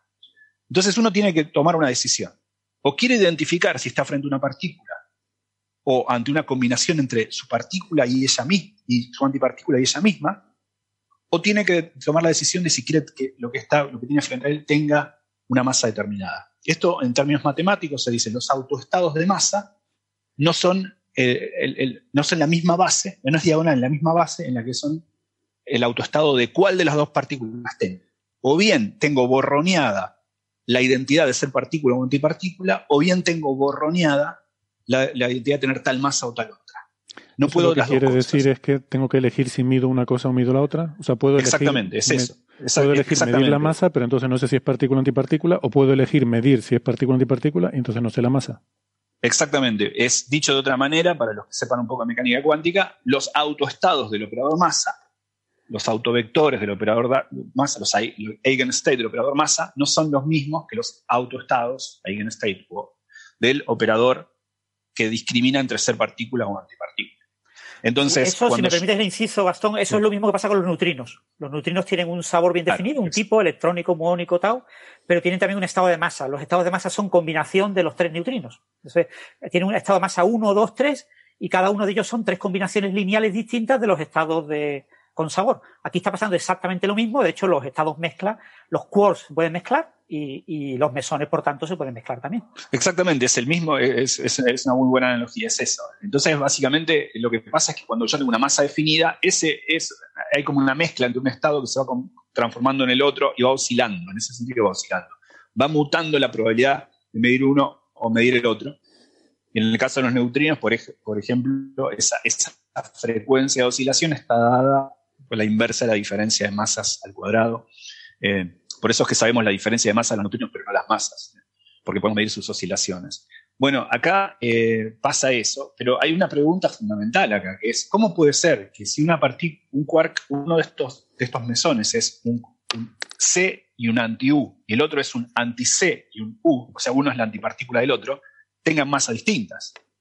Porque si una es la antipartícula del otro, es la conjugación de carga del otro, y tiene una masa distinta, significa que la física para las partículas y para las antipartículas no es la misma. ¿no? Es, lo que se dice, se viola la paridad, en la transformación CP. C viene de conjugar la carga, de transformar las partículas por sus antipartículas. Y en efecto, la interacción electrodébil eh, viola la, CP. O sea, que equivale a decir, pero hay que ahondar un poco más, que no es simétrica en el tiempo. Ir para un lado en el tiempo no es simétrico en el otro. Está relacionado con eso porque, pero pasar la película para atrás, una interacción débil, no se describe con el mismo Lagrangiano que por eh, pero entonces eh, hay una pregunta fundamental ahí también, porque la pregunta, la pregunta es, ¿qué es lo que genera el mecanismo entre esos quark y un antiquark que genera esa diferencia, esa violación de paridad, que haga que las partículas y la antipartícula no sean exactamente iguales, sino un poquito distintos? La respuesta es correcciones cuánticas a, la interacción entre el quark y el antiquark. Pero si hubiese también una interacción clásica, o sea, una interacción entre partículas, pero a nivel árbol, digamos, de una partícula que no conocemos, eso afectaría la propensión con la que se dan estas oscilaciones. Por eso es que se habla de que una medición precisa de estas oscilaciones nos permitiría ver nueva física. Nos permitiría ver, por ejemplo, si oscilan más rápido de lo que uno esperaba con el modelo estándar, hay otra partícula que está marcando más esa diferencia entre partícula y antipartícula. Un poco, no sé si Francis eh, coincide. Eh, eh, sí, exactamente. O sea, una, de las maneras de buscar nueva física, más allá del modelo estándar, es el efecto a baja energía de partículas de gran masa que no podemos observar directamente, es en test de precisión. Entonces, en los fenómenos del modelo estándar, la física que está fuertemente suprimida, que es decir, que es fuertemente improbable, que eh, gestiona procesos que tienen muy baja probabilidad, eh, ahí podría intervenir una partícula de gran masa que me alterara las probabilidades que me predice el modelo estándar. Entonces, eh, para esta mezcla entre mesones de cero y su antimesón, el modelo estándar hace una predicción. Entonces, lo que queremos es comprobar si eh, lo que observamos en los experimentos coincide con esa predicción del modelo estándar o si es un valor un poquito por encima, eh, en cuyo caso sería una primera señal de física más allá del modelo estándar. De ahí el interés de estudiar ese tipo de cosas. Muy bien, claro, porque yo quería terminar entonces haciendo la aclaración, eh, porque no sé si a lo mejor ha sido un poco confuso como ha aparecido esta noticia en algunos medios. No se ha medido asimetría CP, o sea, eh, violación de simetría CP, eh, carga paridad. No se ha medido eso, pero se ha medido el parámetro de masa que nos permite saber cómo es esta oscilación entre estos estados y eso pues puede ser información útil para pues en un futuro con mejores datos a lo mejor aspirar eh, algún día a, medir eh, una posible violación de simetría CP y que eso nos dé, nos abre una ventana física nueva, ¿no? ¿Es un poco así? Sí, básicamente. O sea, es un test de precisión, entonces los test de precisión tienes una, tienes que predecir un valor. hay muchas magnitudes en el modelo estándar que tienen un valor que a veces no sabemos calcular bien, ¿eh? pero tenemos una cierta orden de magnitud. Aquí el parámetro clave era del orden de 10 a la menos 5 y lo estamos midiendo bastante cerca, porque estamos midiendo del orden de cerca de 10 a menos 4. Con lo que, eh, conforme vayamos bajando eso, pues eh, si logramos bajarlo hasta la predicción del modelo estándar, pues no habrá ningún tipo de nueva física, eh, sale lo que predecimos, y si se queda un poco por encima, pues será una primera señal de nueva física. Por eso tiene un enorme interés medir este parámetro, ¿no? Mm. Eh, este tipo de, mezcla de estados con quarks es una cosa que, es muy relevante en física. De hecho, recibió el premio Nobel de Física en el año 2008. Es decir, que este tipo de fenómenos y, la interacción débil, aquí lo que la conversión entre eh, partícula y antipartícula, eh, nos la podemos, la manera más sencilla de verla, verla mediada por bosones W. El bosón W es el bosón vectorial de la interacción débil que te conecta quarks eh, eh, de los dos tipos distintos, ¿no? De los dos, eh, están las líneas de los arriba y las líneas de los abajo, ¿no? Entonces, tú puedes transformar un encanto, un, C, en un arriba, un U, y al revés, un U en un C. Entonces, con un W positivo con un U negativo, entonces la, la, conversión de un mesón en el antimesón implica la interacción con dos W un W que afecte a, uno a un quark convirtiéndolo en el otro y otro W que afecte al antiquark convirtiéndolo en el otro tipo. ¿eh? Claro, como los dos W, el W es una partícula muy masiva, tiene del orden de 80 y pico gigaelectronvoltios, unas pues, cerca de 90 veces la masa del protón. ¿eh? Es una masa enorme. Eh, que ocurra esta interacción con dos W es extremadamente improbable. Entonces es un fenómeno que su probabilidad está muy suprimido, es un fenómeno que al ser muy improbable, poderlo observar eh, LHCb lo pudo observar con 5 sigmas en 2019 y ahora lo ha publicado con 7 sigmas. Entonces, eh, y ahora con la nueva medida, pues se ha podido estimar ese parámetro de, mezcla de masas y así poco a poco, conforme vayamos mejorando el número de sigmas, eh, conoceremos en más detalle este fenómeno físico y podremos aproximarnos a ver si casa exactamente con, con lo que predice el modelo estándar o no, o hay una pequeña desviación. Muy bien. Bueno, pues con esto eh, vamos a, con esto terminamos los temas que, que teníamos pensados para, para, comentar hoy. Se nos queda alguna cosilla pendiente en el tintero, pero ya la, retomaremos eh, en, un próximo episodio. Y pues nada, con esto terminamos por hoy. Les quiero dar las gracias a los oyentes que nos han estado siguiendo en el chat, en el directo de YouTube. Hemos estado ahí teniendo algo de conversación. Eh, siempre ya saben que les animamos a que nos acompañen si, si les viene bien el horario. Eh, y eh, si no, pues bueno, a los que nos han estado siguiendo a través del, del podcast, pues igualmente, gracias por acompañarnos. Gracias Gastón, Sara, Francis, un placer haberles tenido hoy. Nos vemos la semana que viene. Gracias. Chao, chao. Adiós. Chao. Chao.